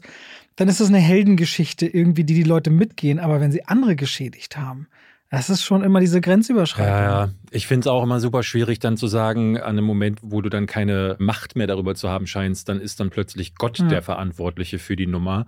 Das finde ich ja generell immer schwierig. Aber ja, das nur mal als Einwurf. Beste Nebendarstellerin hätte ich vorher auch drauf getippt. Davine Joy Randolph aus The Holdovers. Die ist richtig, richtig, richtig gut in dem Film ich weiß nicht, ob sie ein Newcomer ist. Kali kannte sie irgendwie aus, ich glaube, aus der Idol-Serie hat sie, glaube ich, mitgespielt. Ah, die habe ich in einer anderthalb Folgen auch ja, gehört. Ja, aber die ist richtig gut in die Holdovers. Für mich wird die wahrscheinlich auch den Oscar bekommen, weil die anderen Julian Moore ist richtig gut in May December. Jodie Foster in Nyatt ist mir kaum aufgefallen. Emily Blunt in Oppenheimer finde ich auch nicht so sehr. Ich abstrus. Rosamund Pike hat auch nicht viel in Saltburn. Ja, die ist halt super immer, aber in Saltburn ist sie eine der, ja, die, die fällt da nicht so wirklich auf. Deswegen, ja, die ist es dann schon. Okay, Anatomie eines Falls durfte noch bester internationaler Film werden und das Drehbuch mit nach Hause nehmen. Find das kann man, glaube ich, so kurz zusammen sagen. Beste Filmmusik Ludwig Göransson, den lieben ja sowieso viele für Oppenheimer. Verstehe ich Wobei gar nicht. Wobei das Poor Things ist ein viel schöneres Sound. Auch der Junge und der Reihe von Joe Hisaishi, ja. der, äh, ich habe den Soundtrack jetzt über Weihnachten von der Junge der Reihe die ganze ja. Zeit gehört. Also The Zone of Interest wäre jetzt ein bisschen frech gewesen, weil es eigentlich nur viermal so dröhnt. Der Rest sind Soundeffekte im Film, oder? ja, ja, ja. also. ähm, ich finde noch Spider-Man Across the Spider-Verse. Den haben sie sowieso betrogen, finde ich, um den Preis für den besten Animationsfilm. Nö. Ich sehe der Junge und der Reiher da einfach nicht. Das, das, das sind jetzt so, Abschiedslorbeeren, glaube ich, für. Ja, mag sein, aber guck mal, da wird dann, glaube ich, auch ein Lebenswerk mit belohnt. Und ich, meine ich ja. Da gibt es ganz andere Oscars, die schon vergeben wurden, wo du dich dir an den Kopf fest, in dem Fall ja erst nur der Golden Globe. Vielleicht wird es Across the Spider-Verse noch, aber ich glaube, da zählt auch mit rein, dass der Film ja eigentlich nur der erste Teil von irgendwas ist und. Zweite. Aber ja. Äh, ja, ja, nee, der erste Teil von einem Zweiteiler. Dreiteiler. Dreiteiler? Das ist, das, das ist eine Trilogie. Nee, das ist gerade nee, der Mittelteil. Nee, ist keine Trilogie. Das ist der zweite Teil. Also es ist ja keine Trilogie, die das aufeinander kommt aufbaut. Dritter. Na, hä? Nee, das jetzt ist ja ein Zweiteiler. Across ja. the Spider-Verse und, und, Beyond, the Spider-Verse Spider ist ein Zweiteiler. Aber komm hinter Into the Spider-Verse. Ja, aber das ist nur der, der zweite Teil. Ja, ja, wird gesplittet in zwei Filme. Ist in zwei Filme also du sagst, das ist 2.1 und 2.2. Genau, es ist keine, okay. es ist für mich keine Trilogie. Anyway, vollkommen egal. Ich bin ja voll bei dir. Beides äh, fantastische Filme, aber Miyazaki würde ich immer jeden Preis geben. Barbie wird ansonsten bester Blockbuster. Muss man mal nach sagen, Barbie hat tatsächlich zwei Preise gewonnen und Billie Eilish und ihr Bruder haben noch für den besten Song aus Barbie den Golden Globe bekommen. An den erinnere ich mich nicht mehr mehr. What was I made for? Aber ich freue mich, weil die beiden sind ein cooles Gespann. Ja. Da dachte ich so, ist ganz nett. Da, Diese Blockbuster-Kategorie finde ich so weird. Ich meine, da sind halt auch so Sachen wie der Mario Brothers Film oder der Taylor Swift Film ich verstehe. Ja, aber damit ist Taylor Swift auch Gast auf der Veranstaltung. Und du, wenn du halt Bass, du musst ja so einen Bass kreieren und du brauchst die großen Filme, sonst funktionieren die kleinen nicht, weil ohne diese Gelder und so weiter und so fort. Das, das ist halt notgedrungen drin, aber es passt nicht so richtig zu einer Preisverleihung. Ja, das sind die Preise, über die wir jetzt richtig lange geredet haben. Übrigens, was Serien angeht, werden wir nicht großartig reden, aber Succession, The Bear, Beef, sind die drei Abräumer zusammen mit The Crown hat noch einen Preis bekommen. Aber die drei Serien kann ich alle auf jeden Fall empfehlen. Aber vor allem Succession und The Bear. Das ist dann einmal, könnt ihr auf Sky HBO gucken oder bei Disney Plus. The Bear macht das gerne. Das waren die Golden Globes. Was sagst du eigentlich zu den Mickey Mouse Horrorfilmen, die kommen? Ich hatte es gecallt. Ich hatte in meiner Jahresabschlussliste, wo ich über Winnie the Pooh Blood and Honey gesprochen ja. habe, den hatte ich mir auch Ende des Jahres noch schnell reingezogen. Da hatte ich gesagt, ich wette, es wird nächstes Jahr Mickey Mouse Filme geben und boom, werden sie direkt angekündigt. Ich glaube ja mittlerweile zwei. Hast du den Trailer gesehen? Sieht ja Nee, den Mickey, Mickey Mouse Mickey's Mouse Trap. Trap nee, habe ich nicht gesehen. Sieht mega unterirdisch aus. Es soll einen Bambi Film geben, es wird einen Cinderella Film geben und ich hatte gestern so einen Short hochgeladen und da mal geguckt, was wird in den nächsten Jahren eigentlich in den Public Domain wechseln. Und da sind Popeye dabei, Conan der Barbar ist dabei, Donald Duck ist dabei. Das ist ein Super Mario. Viel später. Viel später. Der ist doch ja, weil das scheint ja nicht alles an feste Zeiten gekoppelt zu sein. Weil 95 Winnie, Jahre später. Ja, aber Winnie Pooh ist nicht 95 Jahre alt. Ich habe gestern nochmal geguckt, der kam 64 erst raus, dachte Nein, ich. Nein, nee, es geht ja um das Original ja, ja. Äh, aus, dem, aus dem Buch. Ach so, okay es gibt ja eine Buchvorlage da. da also so wie jetzt quasi genau die Steamboat Willie Mickey Mouse freigegeben genau. ist. Ja, der Terrifier 2 Produzent macht einen Film, wo Mickey basiert auf dieser Geschichte Passagiere quält, die eigentlich eine sichere Überfahrt wollen. Ja, man muss ja sagen, dieses Gesetz, also skurril das für einige auch erscheinen mag, aber dieses Gesetz, dass Dinge in den Public Domain wechseln, da steht ja schon ein Gedanke dahinter. Ne? Also weil Disney hat sich ja zu weiten Teilen auch bedient. Also die Geschichten, die sie sich für Cinderella oder für äh, Schneewittchen genommen haben, die haben sie ja vorher auch nur bei den großen Märchenerzählern sich äh, gemobst. Und Steamboat Willie zum Beispiel bedient sich ja zu großen Teilen bei Buster Keaton Klassiker. Und na, die haben sich auch aus dem Public Domain oder an anderen Geschichten bedient und jetzt wechseln ihre Geschichten halt ins Public Domain, damit Leute auch was daraus machen. Das Problem ist, was die Leute jetzt daraus machen. Denn Winnie the Pooh, Blood and Honey ist letztes Jahr, die haben, das Budget waren ein paar 10.000 Dollar. Und Sehr die, erfolgreich. Die haben Millionen damit gemacht und da hat natürlich jeder jetzt hingeguckt und deswegen kommt dieser Schrott jetzt aus allen Löchern. Es ist bitter. Ich sag euch das ganz genau. Winnie the Pooh hat nämlich gekostet 100.000 Dollar und hat 5 Millionen eingespielt. Ich hätte gedacht, es war mehr, aber war es nicht. Ja, aber es mehr. Aber man hat diesen Film auf jeden Fall wahrgenommen. Ja, ja. Dass er, dass er aber, lass das mal in gut passieren und nicht in wahnsinnig schlecht. Und schon könnte es da richtig knallen. Five Nights at Freddy's ist ja so ein Beispiel, wo, ja. wenn es einigermaßen funktioniert, dann geht's ab. Frankenstein wird jetzt ja auch wechseln. King Kong, der Originalfilm. Ja, und das kriegt ja auch, hast du gehört, jetzt ist Christoph Walz und Felix Kämmerer sind jetzt beide im Cast von Guillermo del Toros Frankenstein mit drin. Mhm. Neben Oscar Isaac und Mia Goth ist jetzt Jacob Elordi mit dabei, mhm. anstatt Andrew Garfield als das Monster. auch spannende Kombination für Netflix. Sollte das nicht Andrew Scott sein? Das sollte Andrew Garfield sein. Andrew Scott. Scott? Ja. Oh, dann habe ich was Falsches in meinem Film News erzählt. Ein Andrew. Kommen wir zu den Filmen. Kommen wir zu den Filmen. Wollen wir über die Schneegesellschaft direkt reden? ja, weil dann habe ich einen guten Übergang. Was passiert, wenn Schnee schmilzt? Sage ich dann später.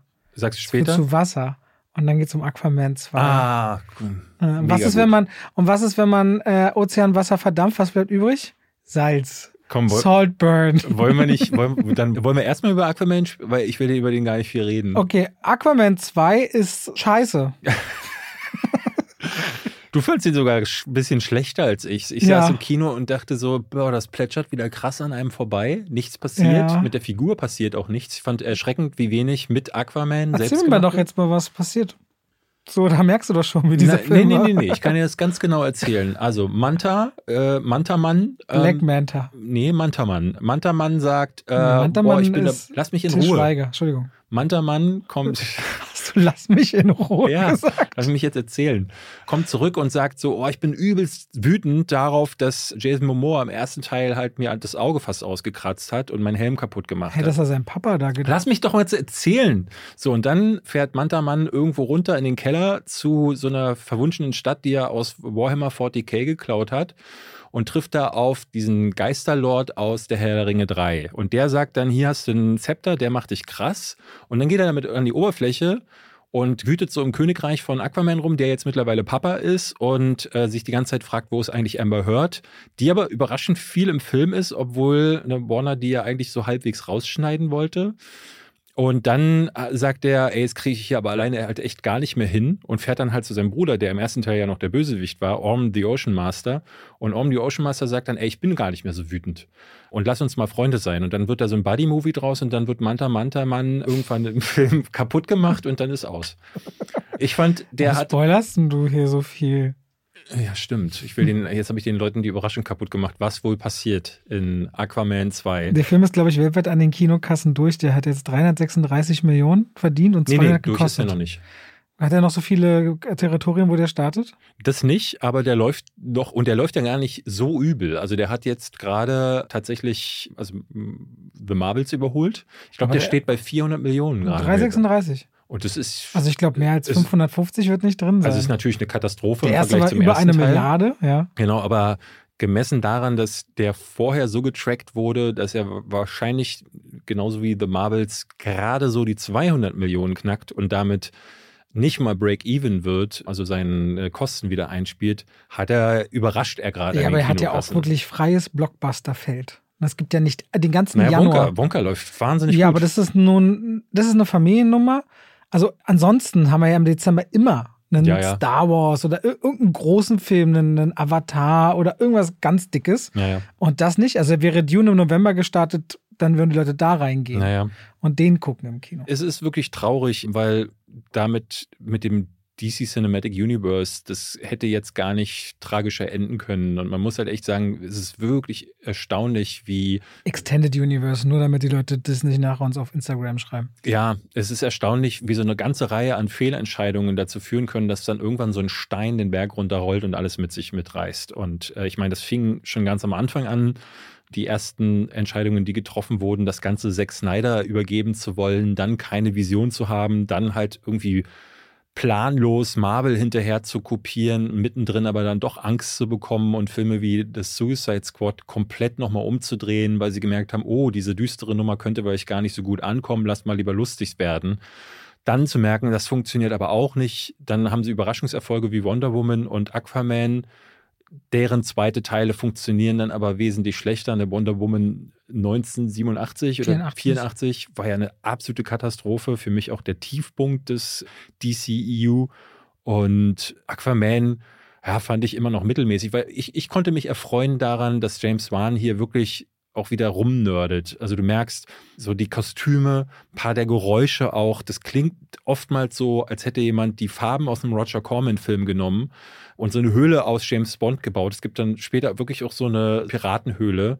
Und die U-Boote und die Kostüme sehen manchmal aus wie aus Raumpatrouille Orion oder aus äh, 20.000 Meilen unter dem Meer. Von Jules Verne. Und da merkte ich, da hat er mich dann in solchen Momenten, dieser Camp-Faktor, den Aquaman im ersten Teil schon hatte, der ist da. Aber es ist viel zu viel, was nicht funktioniert. Hauptsächlich die Figur Arthur Curry selbst, mit dem wird ja gar nichts erzählt. Da kriegt ja selbst Mantaman und Orm the Ocean Master noch mehr Persönlichkeit. Und dann ist der Film irgendwann aus und dann denkst du, was ist jetzt genau passiert?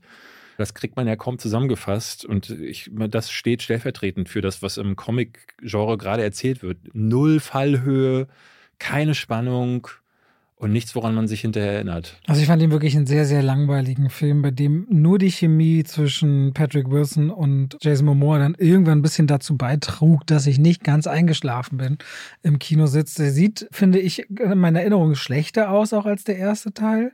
So von den Effekten her. Ich Was ich beim ersten Teil mochte, ist dieser weirde Unterhaltungsfaktor, den es manchmal gab. Und der fällt hier auch so ganz weg. Ja. Also, das war es einfach nicht. Aber was passiert, wenn Wasser gefriert, David? Boah, jetzt bin ich gespannt. Was da weiß ich nicht, Robert. Sag dann doch mal. entsteht Eis. Und wo Eis ist, ist es kalt. So wie jetzt die Tage draußen. Minus 10 Grad. Wenn es dann niederschlägt, haben wir Schnee. Mhm. Und wir beide wären dann eine Schneegesellschaft. Boah. Ja, wir beide. Juan Antonio 4000. Bayona. Ne? Bekannt für Filme wie The Impossible. Der ist also bei Naturkatastrophen, Unglücken schon ein bisschen bewandert. Ich habe, hast du sieben Minuten nach Mitternacht jemals gesehen? Ich habe den geliebt. Und dann gab es einen Ausflug in die Jurassic World. Erzählte die Geschichte neu, die es schon mal in den 90er Jahren mit Überleben gab. Überleben. Mit Ethan Hawke als Hauptdarsteller von Flug 571 von der uruguayanischen Luftwaffe, der ja 1972 in den Anden abstürzt mit einer Rugby-Mannschaft, den Old Christians an Bord, die gerade unterwegs war nach Chile zu einem Wettbewerb. Und diesen Absturz überleben 29 von 45 Passagieren. Und die sind irgendwo im Nirgendwo widrigsten Bedingungen ausgesetzt. Eiseskälte, die war nie, was die Kleidung angeht, dafür ausgelegt, da irgendwo in den Bergen verschneit zu landen.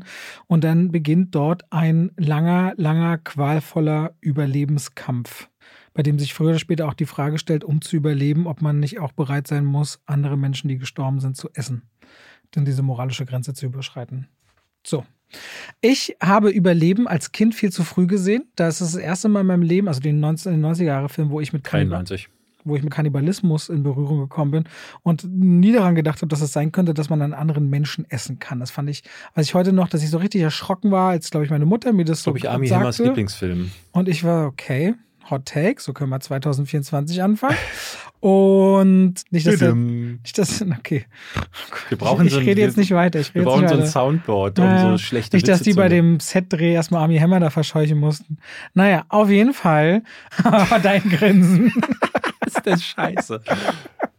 Auf jeden Fall war ich gespannt, ihn zu sehen, weil ich habe den seit als Kind Überleben nie wieder gesehen und war hier ehrlicherweise sehr gepackt davon und auch sehr, sehr nicht ergriffen, aber so erdrückend, wie schon dieser Flugzeugabsturz stattfindet. Das war für mich so wuchtig, wie es Stuhlreihen rausreißt, Leute rauszieht, Teile vom Flugzeug wegbrechen, Körperteile sich brechen. Ich dachte, für relativ wenig Geld war das für mich eindrucksvoll und sah so gar nicht, obwohl CGI spürbar ist. Für mich war ich so voll drin und fand, dass dieser Film immer mehr diese Dramatik, weil ich hatte diese Abläufe, die dann passieren, also wie viel schlimmer und schlimmer das dann immer noch weiter wird, überhaupt nicht mehr parat. Ah, okay. Und da gibt es vor allem etwas, wenn man sich aus dem Eis befreit und der Schnee und das Eis so drückt auf einen und dann später im Film jemand schildert, dass er auf den Brustkorb von jemandem stehen musste, war ich so, das war so sehr, ging das in meinen Kopf rein, dass mich das ziemlich ergriffen hat, muss ich sagen. Also das war eine ganz schöne Leidensweg, auf eine gute Art und Weise mir die Schneegesellschaft anzugucken. Und ich fand den eine starke Ensembleleistung. Das größte Problem bei diesem Film,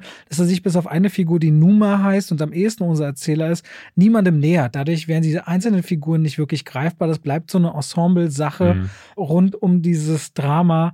Aber ey, 144 Minuten ist eine ganz schöne Lauflänge und ich habe das nicht gefühlt. Und ich dachte, so bin ich dabei.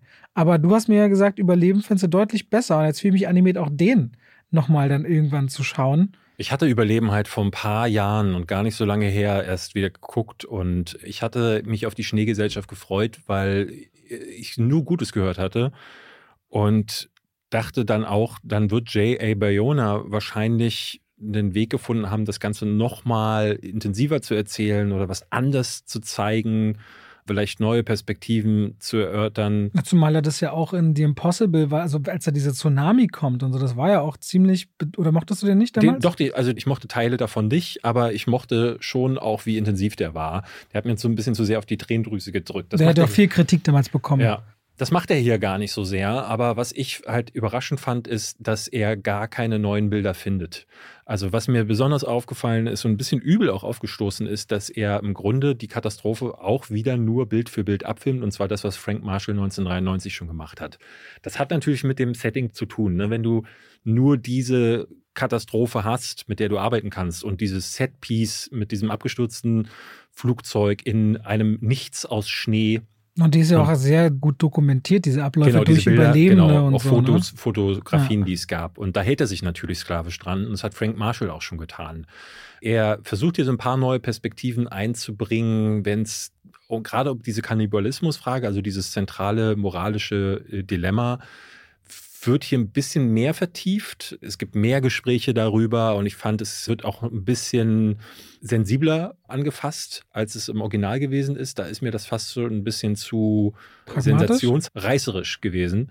Was er aber fast nicht schafft, ist so richtig neue Dinge zu erzählen. Also ich fand zum Beispiel erstaunlich, dass der Flugzeugabsturz nicht so viel besser gezeigt wird, obwohl er 30 Jahre vorher auch schon mal so ähnlich gezeigt wurde. Das hat Frank Marshall damals, hat er auch nicht viel äh, mit, also mit weniger Möglichkeiten, weil sie keine digitalen Effekte eingesetzt haben, sah das genauso aus.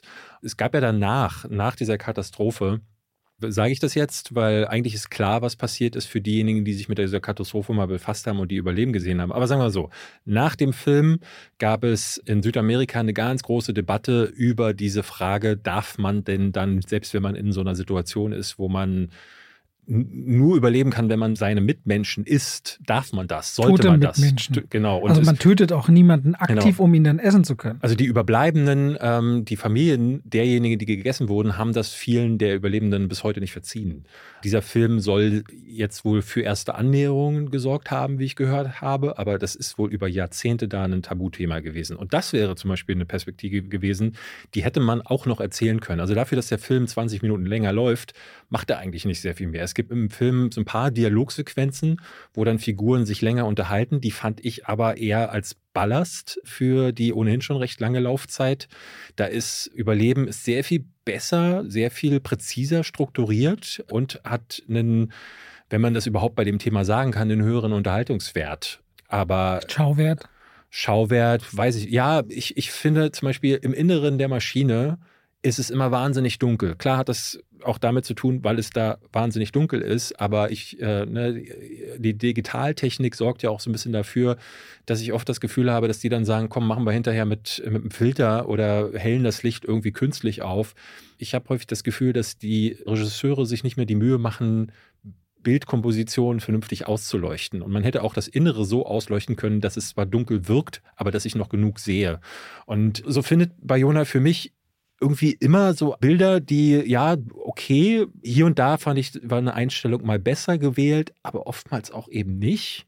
Es gab zwei, drei Situationen, die kriegt er besser hin. Da fühlte ich, äh, gerade wenn es so ums Überleben geht, und ich finde gerade am Ende, wenn es so in die Bergmassive reingeht und die dann wirklich da oben kämpfen, das hat das Original, also äh, Überleben damals nicht gezeigt. Die blenden dann irgendwann einfach weg damit sie ganz am Ende so diesen dramatischen Höhepunkt besser inszeniert bekommen.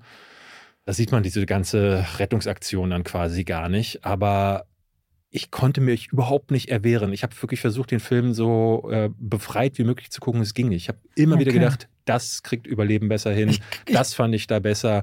Ich konnte die Figuren auch nicht auseinanderhalten. Das war ein großes Hast du auf Problem. Spanisch auch geguckt? Nee, ich habe ihn auf Englisch geguckt, in der synchronisierten Version. Da kannst du auch Deutsch gucken, oder? Habe ich auch gedacht, aber Kali wollte ihn lieber auf What? Englisch gucken. Das macht ja gar keinen ja, Sinn. Ja, finde ich schrecklich. es, ist aber zu Hause oft dann so, äh, können wir ihn dann nicht, weil Spanisch mit Untertiteln wollte sie nicht. Das haben wir dann geguckt. Und Deutsch wollte sie wiederum ja, auch nicht. Deutsche Synchro ist auch besser als die englische Synchro. Die, also definitiv. Aber also die englische war gut, sonst hätte ich auch abgebrochen aber die ist halt gar nicht, da, also da achtet niemand auf Lippensynchronität, so, da, Ja. so dass ich dann echt oftmals sagte, so, boah, äh, es funktioniert eher so semi. Aber- Aber, das macht mit der Stimmung des Films nicht Aber viel. es gibt ja wahrscheinlich so beim Netflix-Publikum nicht wenige, die das gar nicht auf dem Schirm haben, diese, dieser Absturz in den 70ern und die Überleben nicht gesehen Ja. haben. Und das hatte ich in meiner Kritik auch geschrieben. Wenn du Überleben nicht gesehen hast, kannst du da auf jeden Fall noch mindestens einen halben Stern draufhauen, weil dann diese Katastrophe in sich, diese Geschichte, die da passiert ist, ist wahnsinnig faszinierend. Und dann, ich würde zwar sagen, guckt euch auf jeden Fall auch Überleben an, aber äh, wenn ihr Überleben nicht gesehen haben solltet, dann ist das hier, wird euch das auf jeden Fall mitreißen. Aber wenn du den gesehen hast, ich konnte gar nicht drüber hinwegschauen, dass das der bessere Film für mich ist. Aber Netflix wartet zumindest jetzt so mit Maestro Schneegesellschaft sind so ein paar Sachen, wo man auf jeden Fall mal für den Rest, wenn wir wieder schimpfen im Laufe des Jahres, uns auch merken können, es gibt solche Filme. Ja, für jeden Heart of Stone und wie sie alle heißen, Rebel kann man Moon. immer wieder auch froh sein, ja, Rebel Moon, dass solche Lift startet diese Woche. Ich bin gespannt. Sachen. Ja. Rebel Moon ist ja wohl sehr erfolgreich gewesen. Ja, also ich bin ja mal gespannt. Sie müssen da ja insgesamt transparenter werden im Zuge der SEC-EFTA-Übereinstimmungen nach dem Streik. Müssen ja künftig Zahlen transparent irgendwie abgebildet werden. Das heißt, wir werden das bald genauer wissen und nicht mehr nur noch so, ja, das sind die geschönten Mhm. Zahlen. Weil jetzt gibt's ja Abrechnungsmodelle auf diese Zahlen und dementsprechend dürfen die nicht mehr gefaked sein. Ja, wobei, ob die dann intern ver Irgendjemand ja, plaudert doch immer. Aha, schauen Ja. wir mal. Es sind dann irgendwelche für gewöhnlich gut informierte Quellen berichten. Du hast doch bestimmt noch eine tolle Überleitung. Nee, wir haben Salz. jetzt, wir haben Salz, aber jetzt kommen wir vom, vom Ozeanwasser nicht dahin. Naja, egal. Salzbrand. Was fehlte den Leuten da oben? Salz. So. Salz, ja, Ja. und Feuer. Ja. Emerald Fennell, Promising Young Woman gemacht. Ganz starker Film. Aha. Ja, ja, aha. ja. Ihr neuer Film Saltburn könnt ihr euch auf Amazon Prime Video anschauen. Ganz heimlich reingesneakt, nicht ins Kino, sondern direkt auf die Streaming-Plattform. Ich war mega überrascht. Und das ist die Geschichte von Oliver Quick, gespielt von Barry Keegan, der an die Oxford University kommt und der hat kein Geld, der hat ein Stipendium, der hat keine Freunde, ist auch Einzelkind, ganz schweres Elternhaus im Hintergrund. Versucht der Anschluss zu finden. Und da gibt es einen Typen, der heißt Felix Catton, so einer der typisch reichen Familienangehörigen, gespielt von Jacob Elordi. Die freuen sich an und die verbringen auch gerne Zeit miteinander. Und über den Sommer hat vor allem Oliver keinen Ort, wo er so wirklich hin kann, weswegen Felix sagt, ey, komm mit zu mir aufs Anwesen meiner Familie nach Saltburn. Daher der Name und da entsteht dann quasi so ein junger Fish out of water, fast bis in der eine Familie aufgenommen wird und dort auf diesem Anwesen lebt. Aber ab da beginnt auch eine ganz skurrile Verquickung von immer düsteren Ereignissen, die nach und nach passieren. Und man bekommt so eine Ahnung, in welche Richtung es gehen könnte, aber man sollte, glaube ich, auf keinen Fall spoilern, was dann bei Saltburn passiert. Ja, im Grunde kann man sagen, wenn ihr der talentierte Mr. Ripley gesehen habt, dann habt ihr ungefähr eine Ahnung von dem, in welche Richtung es geht. Ich fand den schwierig, muss ich sagen, auf vielerlei Ebene. Also auf der einen Seite wirkte der so konstruiert oder geplant, wie wir wollen jetzt hier unbedingt Aufsehen erregen durch ein oder zwei Sequenzen, die wir genauso gestalten, damit das hinterher im, in der öffentlichen Diskussion aufgegriffen wird. Ob es jetzt das Ende ist, der Tanz am Ende oder ein paar Szenen, die wirklich widerlich Wir könnten sind. auch mal so tanzen, David. Ich mache das in der Wohnung auch regelmäßig. Ja. Ja, Kali macht das ganz häufig so. ich dachte dann häufig so, ja, das wirkt so wie so ein kalkulierter Skandal an manchen Stellen. Der hat sich nicht so richtig eingefügt in das, was eigentlich erzählt wurde. Dann waren es viele Versatzstücke eben aus hauptsächlich der talentierte Mr. Ripley, aber waren noch so andere Dinge da drin. Aber diese Eat the Rich Message, oh, die habe ich jetzt schon ein paar Mal zu häufig vorgesetzt bekommen und dachte auch hier, dem wird ja nichts hinzugefügt. Also der hat ja im Grunde nur dieses, alle Reichen sind doof und am Ende wird man dann eben auch reich und das ist es. Und das hat mir nicht viel gegeben. Ich mochte Barry Keegan auch. Ich fand Jacob Elordi wieder toll. Der Typ hat echt Ich eine mag Zukunft. die ganze Ausstattung und dieses Anwesen. Äh, und ja, auch sehr gerne. definitiv. Aber der, der ist auch sehr kalt und sehr hohl, der Film. Und deswegen, Was ich, meinst du mit hohl? ich finde, dass er im Grunde so kalt wie die Figuren sind, so kalt ist auch die, die emotionale Komponente und im Grunde wird nicht viel erzählt. Also im Grunde wirklich die Handlung lässt sich runterbrechen auf eben Eat Rich. Also man kritisiert irgendwie Gesellschaftsstrukturen, aber ohne wirklich eine Substanz dahinter zu haben. Die wird auch im Film nicht erläutert, wo die wirklich herkommt, was man damit aussagen möchte. Und am Ende läuft diese Message ins Nichts, gerade mit dem Ende. Da wird dann noch so ein seltsamer Twist mit oben drüber gestülpt, der sich auch. Ich weiß gar nicht, der fühlt der, sich unorganisch Fandest an. Fandest du, der Film hat einen Anspruch, eine Message zu verbreiten? Oder einfach nur eine Geschichte von jemandem zu erzählen? Naja, ich, ich, Ob dieser Anspruch da war, das ist ja immer eine Frage, ne? kann man hin und her diskutieren, aber es ist eine, die man auf jeden Fall reinlesen kann und ich finde, sie macht hier durchaus Sinn. Dieses Gesellschaftsstrukturen zu sezieren, das wird schon der, ähm, ich meine, Emerald Fennel hat mit Promising Young Women das ja auf einer anderen Ebene getan. Das wird schon irgendwo ihr Ziel gewesen äh, sein. Und bei der talentierte Mr. Ripley geht es ja im Grunde auch äh, darum. Also, ich, also wenn das jetzt ein Zufall gewesen wäre, das wäre sehr unwahrscheinlich. Mhm, okay. Ich finde, er hat ein paar gute Bilder, die er findet. Du sagst ja bewusst wahrscheinlich ein bisschen verstörende Sequenzen, die da eingefangen werden. Ich bin die ganze Zeit aber an Barry Keegan so sehr dran gewesen, weil der Film auch so ein bisschen einen Zeitbruch schon als Rahmen anbietet, sodass man, ich mich immer gefragt habe, okay, was ist da jetzt genau passiert? Der ist wirklich sehr konstruiert hinten raus, aber ich störe mich ehrlicherweise so oft nicht daran. So Filme wie die Oceans-Reihe oder was auch immer, wo du dann weißt, ah, das soll dann alles geplant gewesen sein. Für mich ist das immer nicht so ein K.O.-Kriterium, wo ich sage, das haut mich jetzt sehr aus einem Film raus. Und deswegen, ich habe den gerne gesehen. Ich merke aber auch bei so einem Film, dass wenn der so aus dem Nichts auf dem Streamer auftaucht, meine so Erwartung was anderes ist, wie als wenn ich jetzt da auf den Kinostart ewig warte und dann zu einer Pressevorführung fahre. Mhm. Da merke ich immer wieder so, dass die Erwartungen sich dann schon auch senken, wenn das direkt ein Streamer ist. Warum lachst du? es klingt so wie, je weniger Aufwand du da reinstecken musst, ja, umso, mehr, umso, umso, mehr ist dir egal, wie der Film dann am Ende ist. Oder, ähm, nee, das nicht, aber irgendwie wäre ich, ich hätte von Emerald Fennel mehr erwartet, muss ich sagen, nach Promising Young Woman. Ja, aber ich finde das immer ganz gut, wenn eigentlich so zweite Filme hm, nicht gleich nachlegen, weil dann dieser Druck ja sich ständig weiter aufbaut. Ich finde das keinen schlechten Film. Nee, und das, das ist, glaube ich, schon mal, das ist doch okay. So, da, ich bin beim nächsten Mal auf jeden Fall dabei. Ich fand den faszinierend, sagen wir es mal so. Ja, und was sie hier macht, sind ja wirklich so Bilder, Stichwort Beerdigung, wo du sagst, was, was, was? Was, was machst du da jetzt gerade? Aber sie macht es. Und es ist irgendwie so ein. Die habe ich gehasst, die Szene. Ja, aber, ja, aber du wirst sie nicht vergessen. Und dafür bin ich sie irgendwie dankbar, dass sie mir mindestens drei Sachen gebaut hat, die ich nicht vergessen werde bei diesem Film. Nicht vergessen werde ich wahrscheinlich weil die Badewannensequenz. Weil ich rede gleich über einen anderen Film, der ist so scheiße, dass ich ihn nur vergessen will. Und da hat er auch versucht, toll und witzig zu sein und Sachen zu kreieren, die man nicht vergisst, aber nee, die sind alle vergessenswert.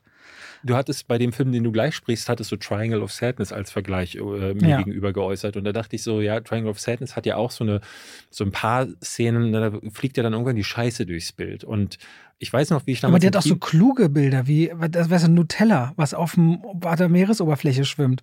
Oder dieses Balenciaga H&M, genau. das startet einfach schon so Das stark. Drumherum ist einfach so stark, dass du mit so ein bisschen Pipi-Kaka das dann nicht ausgehebelt bekommst. Und hier bei Saltburn war das Fundament nicht stark genug. Das hat mir zu sehr gewackelt und dann haben mich so Szenen wie der Friedhof und die Badewanne extrem rausgerissen. Und was mir noch am nächsten gefallen hat, ist so, wenn die Familie am Tisch saß. Immer dann, wenn Barry Keegan auf diese anderen Familienmitglieder trifft und du merkst, so da unter der Oberfläche brodelt wahnsinnig viel. Ne? Und es entsteht dann, das eskaliert ja dann immer mehr. Und das ist schon interessant. Ich mochte diese zwischenmenschlichen Bezüge sehr das Drumherum war mir aber nicht gehaltvoll genug. Aber egal, ich glaube, das ist einer, ja. der spaltet gerade die Gemüter. Bei TikTok sehe ich gerade, das Ding geht meme-mäßig total durch die Decke. Und ich habe so ein bisschen das Gefühl, das war der Plan. Dahinter. Amazon Prime Video, Leute. Da könnt ihr es hier euch angucken. Und damit schalten wir raus aus dem Podcast und rein in die Werbung. David. Ich trinke noch. David. ja. David. Ja. Wir ja. haben gerade über was gesprochen. Du hast gesagt, oh, du tust dich so schwer damit, ne? Du tust dich so schwer damit, zum Beispiel geballte Informationen einfach so hintereinander zu sagen. Mhm. Das fällt dir irgendwie schwer. Weißt ja. du, was überhaupt nicht schwer ist? Was denn? Einen Überblick über all seine Versicherungen zu haben. oh, schöne Überleitung. Aber wie, wie bekomme ich diesen Überblick? Das ist super einfach. Kennst du die Clark-App? Kenne ich, ja. Ja, Clark, C-L-A-R-K. Mhm. Haben wir schon im Podcast schon manchmal drüber gesprochen. Ja. Das ist eigentlich super einfach. Du kannst da innerhalb von wenigen Minuten einen Überblick über all deine wichtigen Versicherungen haben. Und das Schöne ist daran, auch wenn du mal was ändern musst oder was geändert werden soll, das kann alles Clark für dich machen. Denn die haben Versicherungsexperten, die durch tausende Tarife durchscannen können, welche Versicherung für deinen Lebensstil genau die richtige ist. Also David ist ja so einer, der, wenn ein Fahrrad, wenn er mal fährt, vielleicht auch mal umfällt, da braucht man eine andere Versicherung als jemand, der nur viel zu Hause auf der Couch sitzt beispielsweise.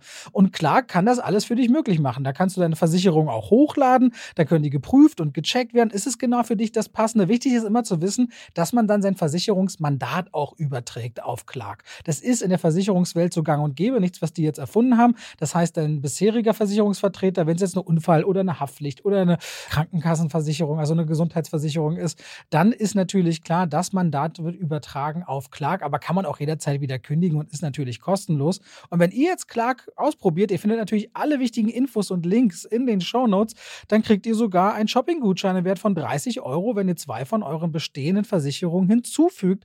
Pechschwafel 54, also Pechschwafel 54 als Ziffern das hintereinander und dann ist dieser Gutschein euer, insofern ihr natürlich zwei Versicherungen eintragt. Und das könnt ihr natürlich dann verwenden oder diesen Gutschein für Apple, für Ikea, für Amazon, whatever ihr gerne wollt und braucht. Und Clark ist da ein ganz einfacher Begleiter, um bestens abgesichert zu sein. David? Hast du Lust, mal drüber zu schauen? Weil dein Lebensstil, der könnte ja bestimmte Versicherungen nach sich ziehen. ich glaube, ich mache das mal, Robert. Danke für den Tipp. Bei welcher App? Bei Clark. Ganz einfach. Vielen Dank und damit schalten wir raus aus der Werbung zurück in den Podcast. Darf ich nur noch, was ihr euch wirklich sparen solltet aus meiner Sicht? Ich habe ja auch noch einen, den ihr euch sparen könnt. Ja, also ich rede von dem neuen Film von keinem Geringeren als Roman Polanski. Mhm. Sowieso eine umstrittene Figur. Ne? Aber der hat immer einen Film gemacht wie Tanz der Vampire, Chinatown, Rosemary's Baby, Pianist. Ich mochte ja auch einen neuen Forten, Gott des Gemetzels, mochte ich auch gerne. Den habe ich nicht geguckt. Und nach Intrige, was hätte, glaube ich, ein okayer Abschluss sein können, sagt er sich, nee, mit 90 mache ich jetzt nochmal ein, und zwar The Palace. Der lief ja sogar in Venedig und kann, muss mir mal einer erklären, wer es das für klug fand, den Scheiß auch in Venedig zu zeigen. Pass auf, Millennium, 1999, Silvester. Es ist 1999. Alle haben Angst vor dem Millennium-Bug, ne? Alles wird vielleicht resettet ein Schloss in den Schweizer Alpen und Oliver Masucci spielt Hans-Uli Kopf. Das ist der Direktor, der seine Mitarbeiter trimmt. Heute kommen wir die Reichen und Schön, Jahresfeier und so weiter. Alles muss exakt sein. Dann kriegt von den Reichen der eine nicht seine Suite. Mickey Rogue spielt. Ganz kurz, du weißt, was 1999 passiert ist. Was denn? Na, Connor McCloud hat das elektromagnetische Feld umspannt so. und dann die VR-Simulation aus The 13th Floor. Ich war jetzt hier wirklich das, was ganz, ganz So, dann, und dann hast du so, Mickey Rogue gibt dir einen Investor, der diesen Millennium-Bug ausnutzen will, aber gleichzeitig die ganze Zeit sauer ist, dass er seine Suite nicht kriegt und alle wie Scheiße behandelt. Und der spielt dann zusammen mit Milan Peschel, dem Deutschen, in der Kombination, der ein Banker der ist, der aus, ihm helfen äh, soll. Die, die, äh, wie heißt die Hochzeit? Die Hochzeit zum Beispiel, ja. Und dann gibt es einen John Cleese, kein Ringer als John Cleese spielt einen Milliardär, der mit einer 22-jährigen Freundin namens Magnolia, die er vom Jahr geheiratete, aufkreuzt. Dann hast du die Geschichte von einem Ex-Pornodarsteller Bongo, der einen Skiunfall hat und den die Frauen ganz toll finden. Bongo? Bongo, ja. Dann hast du einen Star-Schönheitschirurgen, von dem die Frauen am liebsten Gratis-OPs wollen. Okay, das klingt und eine Marquise, deren Hund nicht in den Schnee kacken will, sondern immer ein Stück Rasen braucht. Weswegen die Angestellten versuchen, ein Stück Rasen zu finden, wo es drauf machen kann. Und zwischen diesem Schwachsinn an einer Silvesternacht rennt dann dieser Direktor, und da macht Oliver Masucci noch den besten Job, die ganze Zeit hin und her und versucht, das irgendwie unter ein Dach zu kriegen. Dieses Anwesen sieht so billig aus, dass mir niemand erklären kann, dass das Luxus ist. Auch jedes Zimmer sieht aus wie eine maximal mittelmäßige Skihütte. Die spielen alle richtig angestrengt. Das ist jedes Bild überbelichtet. Das sieht noch völlig ungecolorgraded aus. Und es ist wirklich so ein Altherrenhumor, der überhaupt nicht witzig ist. Also The Palace ist, das meinte ich ja, Triangle of Sadness in anstrengend und schlecht und ununterhaltsam. Durchweg ähm, nicht guckenswert. ich finde immer wahnsinnig interessant, wie du schaffst. Man möchte eigentlich Scheiße sagen und du sagst dann durchweg nicht guckenswert. Dann äh, lass mich doch dir von einem nicht durchweg nicht guckenswerten Welche, welche war das nochmal? Welcher? The Beekeeper. Oh, den gucke ich die Woche. Ja, da mach mal nicht. Und doch, doch, doch. Ich bin ja so ein bisschen, ich bin letzte Woche aus dieser Pressevorführung Sterben raus. Bienen? Nein. Äh, nee. Ähm, aber es wird einmal mit einer Pumpgun auf Bienen geschossen. Und das sollte dir vieles über den Film sagen. Ei, ei, ei. Ich bin da rausgekommen und es war eine Pressevorführung, das habe ich ewig nicht erlebt, in der ich saß halt mit Eve in einer Reihe. Eve hat sich wirklich begackert. Das war, ähm, aber ich kenne den ja, so wenn der so richtige Müllfilme sieht, von denen er, ich habe mit dem ja letztes Jahr zusammen The Fanatic für eine Videoreihe von mir geschaut. Das ist so ein ganz furchtbarer Film mit John Travolta und er saß neben mir und bepisste sich und ich saß da und dachte, ich kann, ich kann nicht fassen, also was da gerade passiert auf dem Bildschirm und Eve meinte immer so, na ey, findest du das nicht auch witzig? Aber Eve ist halt auch einer, der The Room mehrfach guckt und sich da beeiert und ich finde halt The Room kann man ja mal kurz witzig finden, aber es ist so einer, der, der ist halt, der bleibt halt scheiße. So. Und so war das bei The Beekeeper. Das ganze Kino lachte. Und am Ende gab es Applaus für diesen Film, der so mies ist. Ich kam da raus und dachte, das ist ja Battle, äh, wie hieß denn der, ähm, auch von John Travolta, dieser Scientology-Weltraumfilm, wo er dieses außerirdische Wesen spielt. Jetzt kriege ich es nicht mehr hin, wie der hieß, aber auf jeden Fall dieses Level. Das ist so, The Room, The Room macht das so für Dramen und dieser John Travolta-Film, irgendwas mit Battle, der, hat, der hat das für Science-Fiction-Filme gemacht und ich finde, The Beekeeper ist das, was diese Filme für die anderen Genres sind, für Action. Und ich kam raus und war frustriert, weil ich dachte, ey, jetzt muss ich eine Woche warten, um darüber reden zu können. Nächste Woche habe ich den A vergessen und B das ist so richtig frech, da das Embargo auf den Tag vor dem Kinostart zu legen, weil eigentlich müssen die Leute erfahren, was für ein Scheiß Aber da muss man mal sagen, ist. also Jason Statham hat ja wirklich so ein Scheißigkeitstrio rausgelassen mit Mac 2, Expendables 4 und The Beekeeper dann. Aber das ist sein schlechtester. Also das ist der absolute Bodensatz. Expendables 4 war doch schon wirklich, ja. wirklich Mist. Und der ist, der, ich finde den noch mal schlimmer.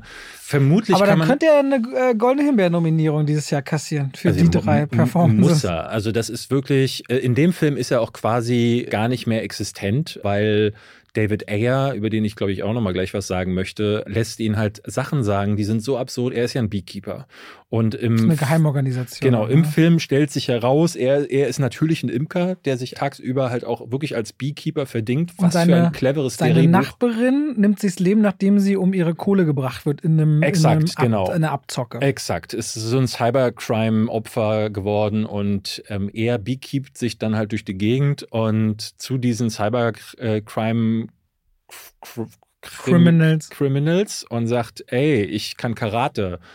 Und kommt dann wirklich hin und macht immer so Bienensprüche. Er sagt so, wenn die Königin in Gefahr ist, dann sind die Arbeiterbienen unterwegs und machen das, damit die Königin nicht mehr in Gefahr ist. Es ist so krasse Scheiße. Also die Dialoge sind übel und Jason Statham ist mega übel. Und ich finde, also was bei David Ayer mir in den letzten Jahren aufgefallen ist, David Ayer muss man mal dazu sagen, bekannt geworden durch sein Drehbuch zu Training Day, wird euch ein Begriff sein, ne, Suicide Squad. Und in den letzten Nicht zwei Jahren. The Suicide Squad, no. Genau, das, das erste. In den letzten zwei Jahren geht er immer wieder durch die Medien, weil David Ayer nicht aufhören kann, seinem Ayer-Cut hinterher zu trauern, den es mal gegeben haben soll. Es war ja so, dass er den Film abgedreht hatte und dann hatte Warner Brothers kalte Füße bekommen und hat gesagt, so der Film ist uns zu düster. Wir wollen, dass das spaßiger wird. Ne, sie wollten das mehr in Richtung Marvel drängen. Und deswegen gab es extensive Nachdrehs. Und er fühlte sich hinterher da regelrecht missbraucht, sagt, dass dieser Film, der dann rausgekommen ist und für den er heute noch Shit bekommt und angeblich Morddrohungen und so ein Kram, der sei ja gar nicht auf seinen Mist gewachsen. Dieser Ayer-Cut, den es da gibt, den habe er schon allen möglichen Freunden gezeigt. Der würde auf seiner Festplatte schlummern, aber ähm, Warner Brothers würde sich weigern, den zu releasen. Und wenn es, weil sie denn, wenn sie das täten, dann würde die Welt sehen, dass es da einen viel besseren, einen sehr emotionalen, einen deepen Film gäbe. Und ich denke mir die ganze Zeit nur, laber keine Scheiße. Diesen Film, diese Version, von der du da redest, die gibt es nicht. Und die gibt es auch deshalb nicht, weil er überhaupt nicht dazu befähigt ist. Weil David Ayer macht seit seinem Film Training Day im Grunde zwei Sachen. Entweder Training Day nochmal, aber mittelmäßig. Jetzt mal End of Watch rausgenommen, weil der war noch Herz ein bisschen. Aus Stahl? Herz aus Stahl, Fury äh, war ja was anderes. Das war mhm. ja so ein Kriegsding, aber der war zum Beispiel auch nicht gut. Ja, er macht entweder so Harsh Times, Sabotage, der auch schon Müll war, oder Street Kings, die sind alle questionable, was die Qualität angeht. Oder er macht super Scheiße, wie Bright zum Beispiel. Und für mich, äh, den haben ganz viele nicht gesehen, der kam nämlich in der Pandemie raus, The Tax Collector mit Shia LaBeouf. Der war so bisher der Bodensatz von dem, was er gemacht hat. Auch deshalb, weil David Ayer man merkt so ein bisschen, dass er in den letzten Jahren immer wütender geworden ist. Diese Filme sind durchweg reaktionär. Das heißt, es ist so eine, so eine ganz fiese Verbitterung in den Filmen. Die sind misogyn, die sind immer extrem brutal. Das ist bei The Beekeeper auch immer äh, so. Und er verwechselt auch so dieses Gefühl von Straße, das er früher bei Training Day durchaus rübergebracht hat, weil er ja selber jemand ist, der wohl auch mit diesem Gangmilieu viel in Kontakt gekommen ist. Er verwechselt dieses Gefühl mit einem extensiven Gebrauch von Schimpfwörtern. Hier gibt es in einer Tour, alles wird mit Fuck beendet, Schimpfwörter in einer Tour. Also die, die Charaktere unterhalten sich in fast comicartig dämlichen Dialogen, wie von so einem Vollproleten geschrieben. Und dann ist es diese extreme Gewalt und dieses reaktionäre Gedankentum, dass Jason Statham, der gleich in einer der ersten Szenen des Films Unbeteiligte tötet. Ne, es gibt so Wachmänner, die in dieser Firma, in dieser Security, in dieser Cybercrime-Nummer da arbeiten, die dann einfach sterben ähm, und er da völlig fein mit ist, weil das System muss beschützt werden. Er als der Beekeeper zeigt jetzt mal, dass die Schwachen müssen beschützt werden und er räuchert alle aus. Und ich dachte so, oh, das ist so ein richtig, das ist so richtig rechts. Und es ist so richtig scheiße. Und dazu kommt, dass die Action Müll ist. Jason Statham ist Müll. Die Bösewichte sind Müll. Lange nicht mehr so ein mieses Drehbuch gesehen. Und ja, damit haben wir mit The Beekeeper für mich das ist wirklich einer der, also der wird schwer zu knacken sein für die also anderen schlechten Filme dieses du Jahr. The Palace und ich gucke The Beekeeper. Äh, bitte, ja. Äh, also wie gesagt, ich glaube, wenn man wie Eve ist, dann kann man da drin feiern bis zum Get-No, weil man halt, äh, ne, wenn man so auf richtigen Trash-Scheiß steht, dann, dann kann man da auch vielleicht Spaß mit haben. Für mich ist das kaum zu ertragen und ich finde, gerade wenn es so in diese reaktionären Richtungen geht, das muss man verurteilen. Und deswegen, also für mich ist das unterirdisch. Und wie gesagt, auch nochmal Kudos an die PR-Abteilung. Da das Embargo auf den Tag vorher zu legen, finde ich schon auch eine, eine finde ich eine gewagte Entscheidung, weil ich glaube, wenn Leute da reingehen, werden sie schockiert sein. Also anders kann ich es mir nicht erklären. Also wenn da Leute unter meine Kritik schreiben, ich hatte mega Spaß mit dem Film, dann, dann, zu dann fahre ich, was ich zu Hause direkt dann fahre ich mit meinem Ich hatte mega Spaß. Dann fahre ich mit meinem Motorrad da vorbei und sage, hey, warum denn? Was ist denn los? Äh, Jason Statham hat in seiner Karriere auch echt okay Sachen gemacht. Ja. Crank zum Beispiel, oder ich, ich glaube, diesen, ähm, wie hieß dieser, The, The Machine? Nee, ach. Was? The Machinist. Nee, Machinist. The, Mac, ja, der hat auch so Safe. The Mechanic. The, The Mechanic. Mechanic. Machinist war Na, hier Bale. auch die äh, Transporter. Ja, Transporter zum Italian Beispiel. Job? Ist auch nicht alles gut. Italian Job? Also es ist kein Garant für gute Filme, aber... Und natürlich Snatch und Bube Dame König Gras, klar. Klar. Ähm, ich würde ihn gerne mal wieder in einer vernünftigen Rolle sehen, aber der verschenkt sich an diesem Scheiß. Und wie gesagt, also den ja. Air-Cut von The Suicide Squad. Den kriegen wir vielleicht auf der neuen Plattform dann die. Nee, hast du nicht die Tage gesehen? Er hat mal wieder getweetet, das macht er ja gefühlt jeden Tag und das ist immer hin und her. Vor einem Monat hieß es noch, er hat mit James Gunn gesprochen und es sieht gut aus. Und unter dieser neuen Ägide von James Gunn könnte es sein, dass dieser Air-Cut kommt. Jetzt hat er, letzte Woche hat er geschrieben, nee, er ist durch mit DC. Keiner will, dass sein Film gezeigt wird und der hört nicht auf dieser Nummer nachzuheulen. Ich, ich denke so, get nur, over it. Ich Junge. wollte das nur um eine Brücke zu nehmen eigentlich noch bauen, um als kleine Hintergrundinfo, wo wir bestimmt dieses Jahr darüber reden werden, weil das ein großes Thema noch wird, aber noch nicht ist. Der Merger, der sich anbahnt zwischen Warner und Paramount. Paramount. Oder wer auch immer Paramount schluckt. Es scheint so, es scheint so, als würde jemand Paramount, nenne ich schlucken, merchen, dass sich da mal eine große Studio-Kombo ergibt dieses Jahr oder Dinge sich zusammenschließen. Für die User wäre es natürlich cool, weil aus Max und Paramount Plus hier dann eine Streaming-Plattform würde. Der Markt ist einfach zu voll.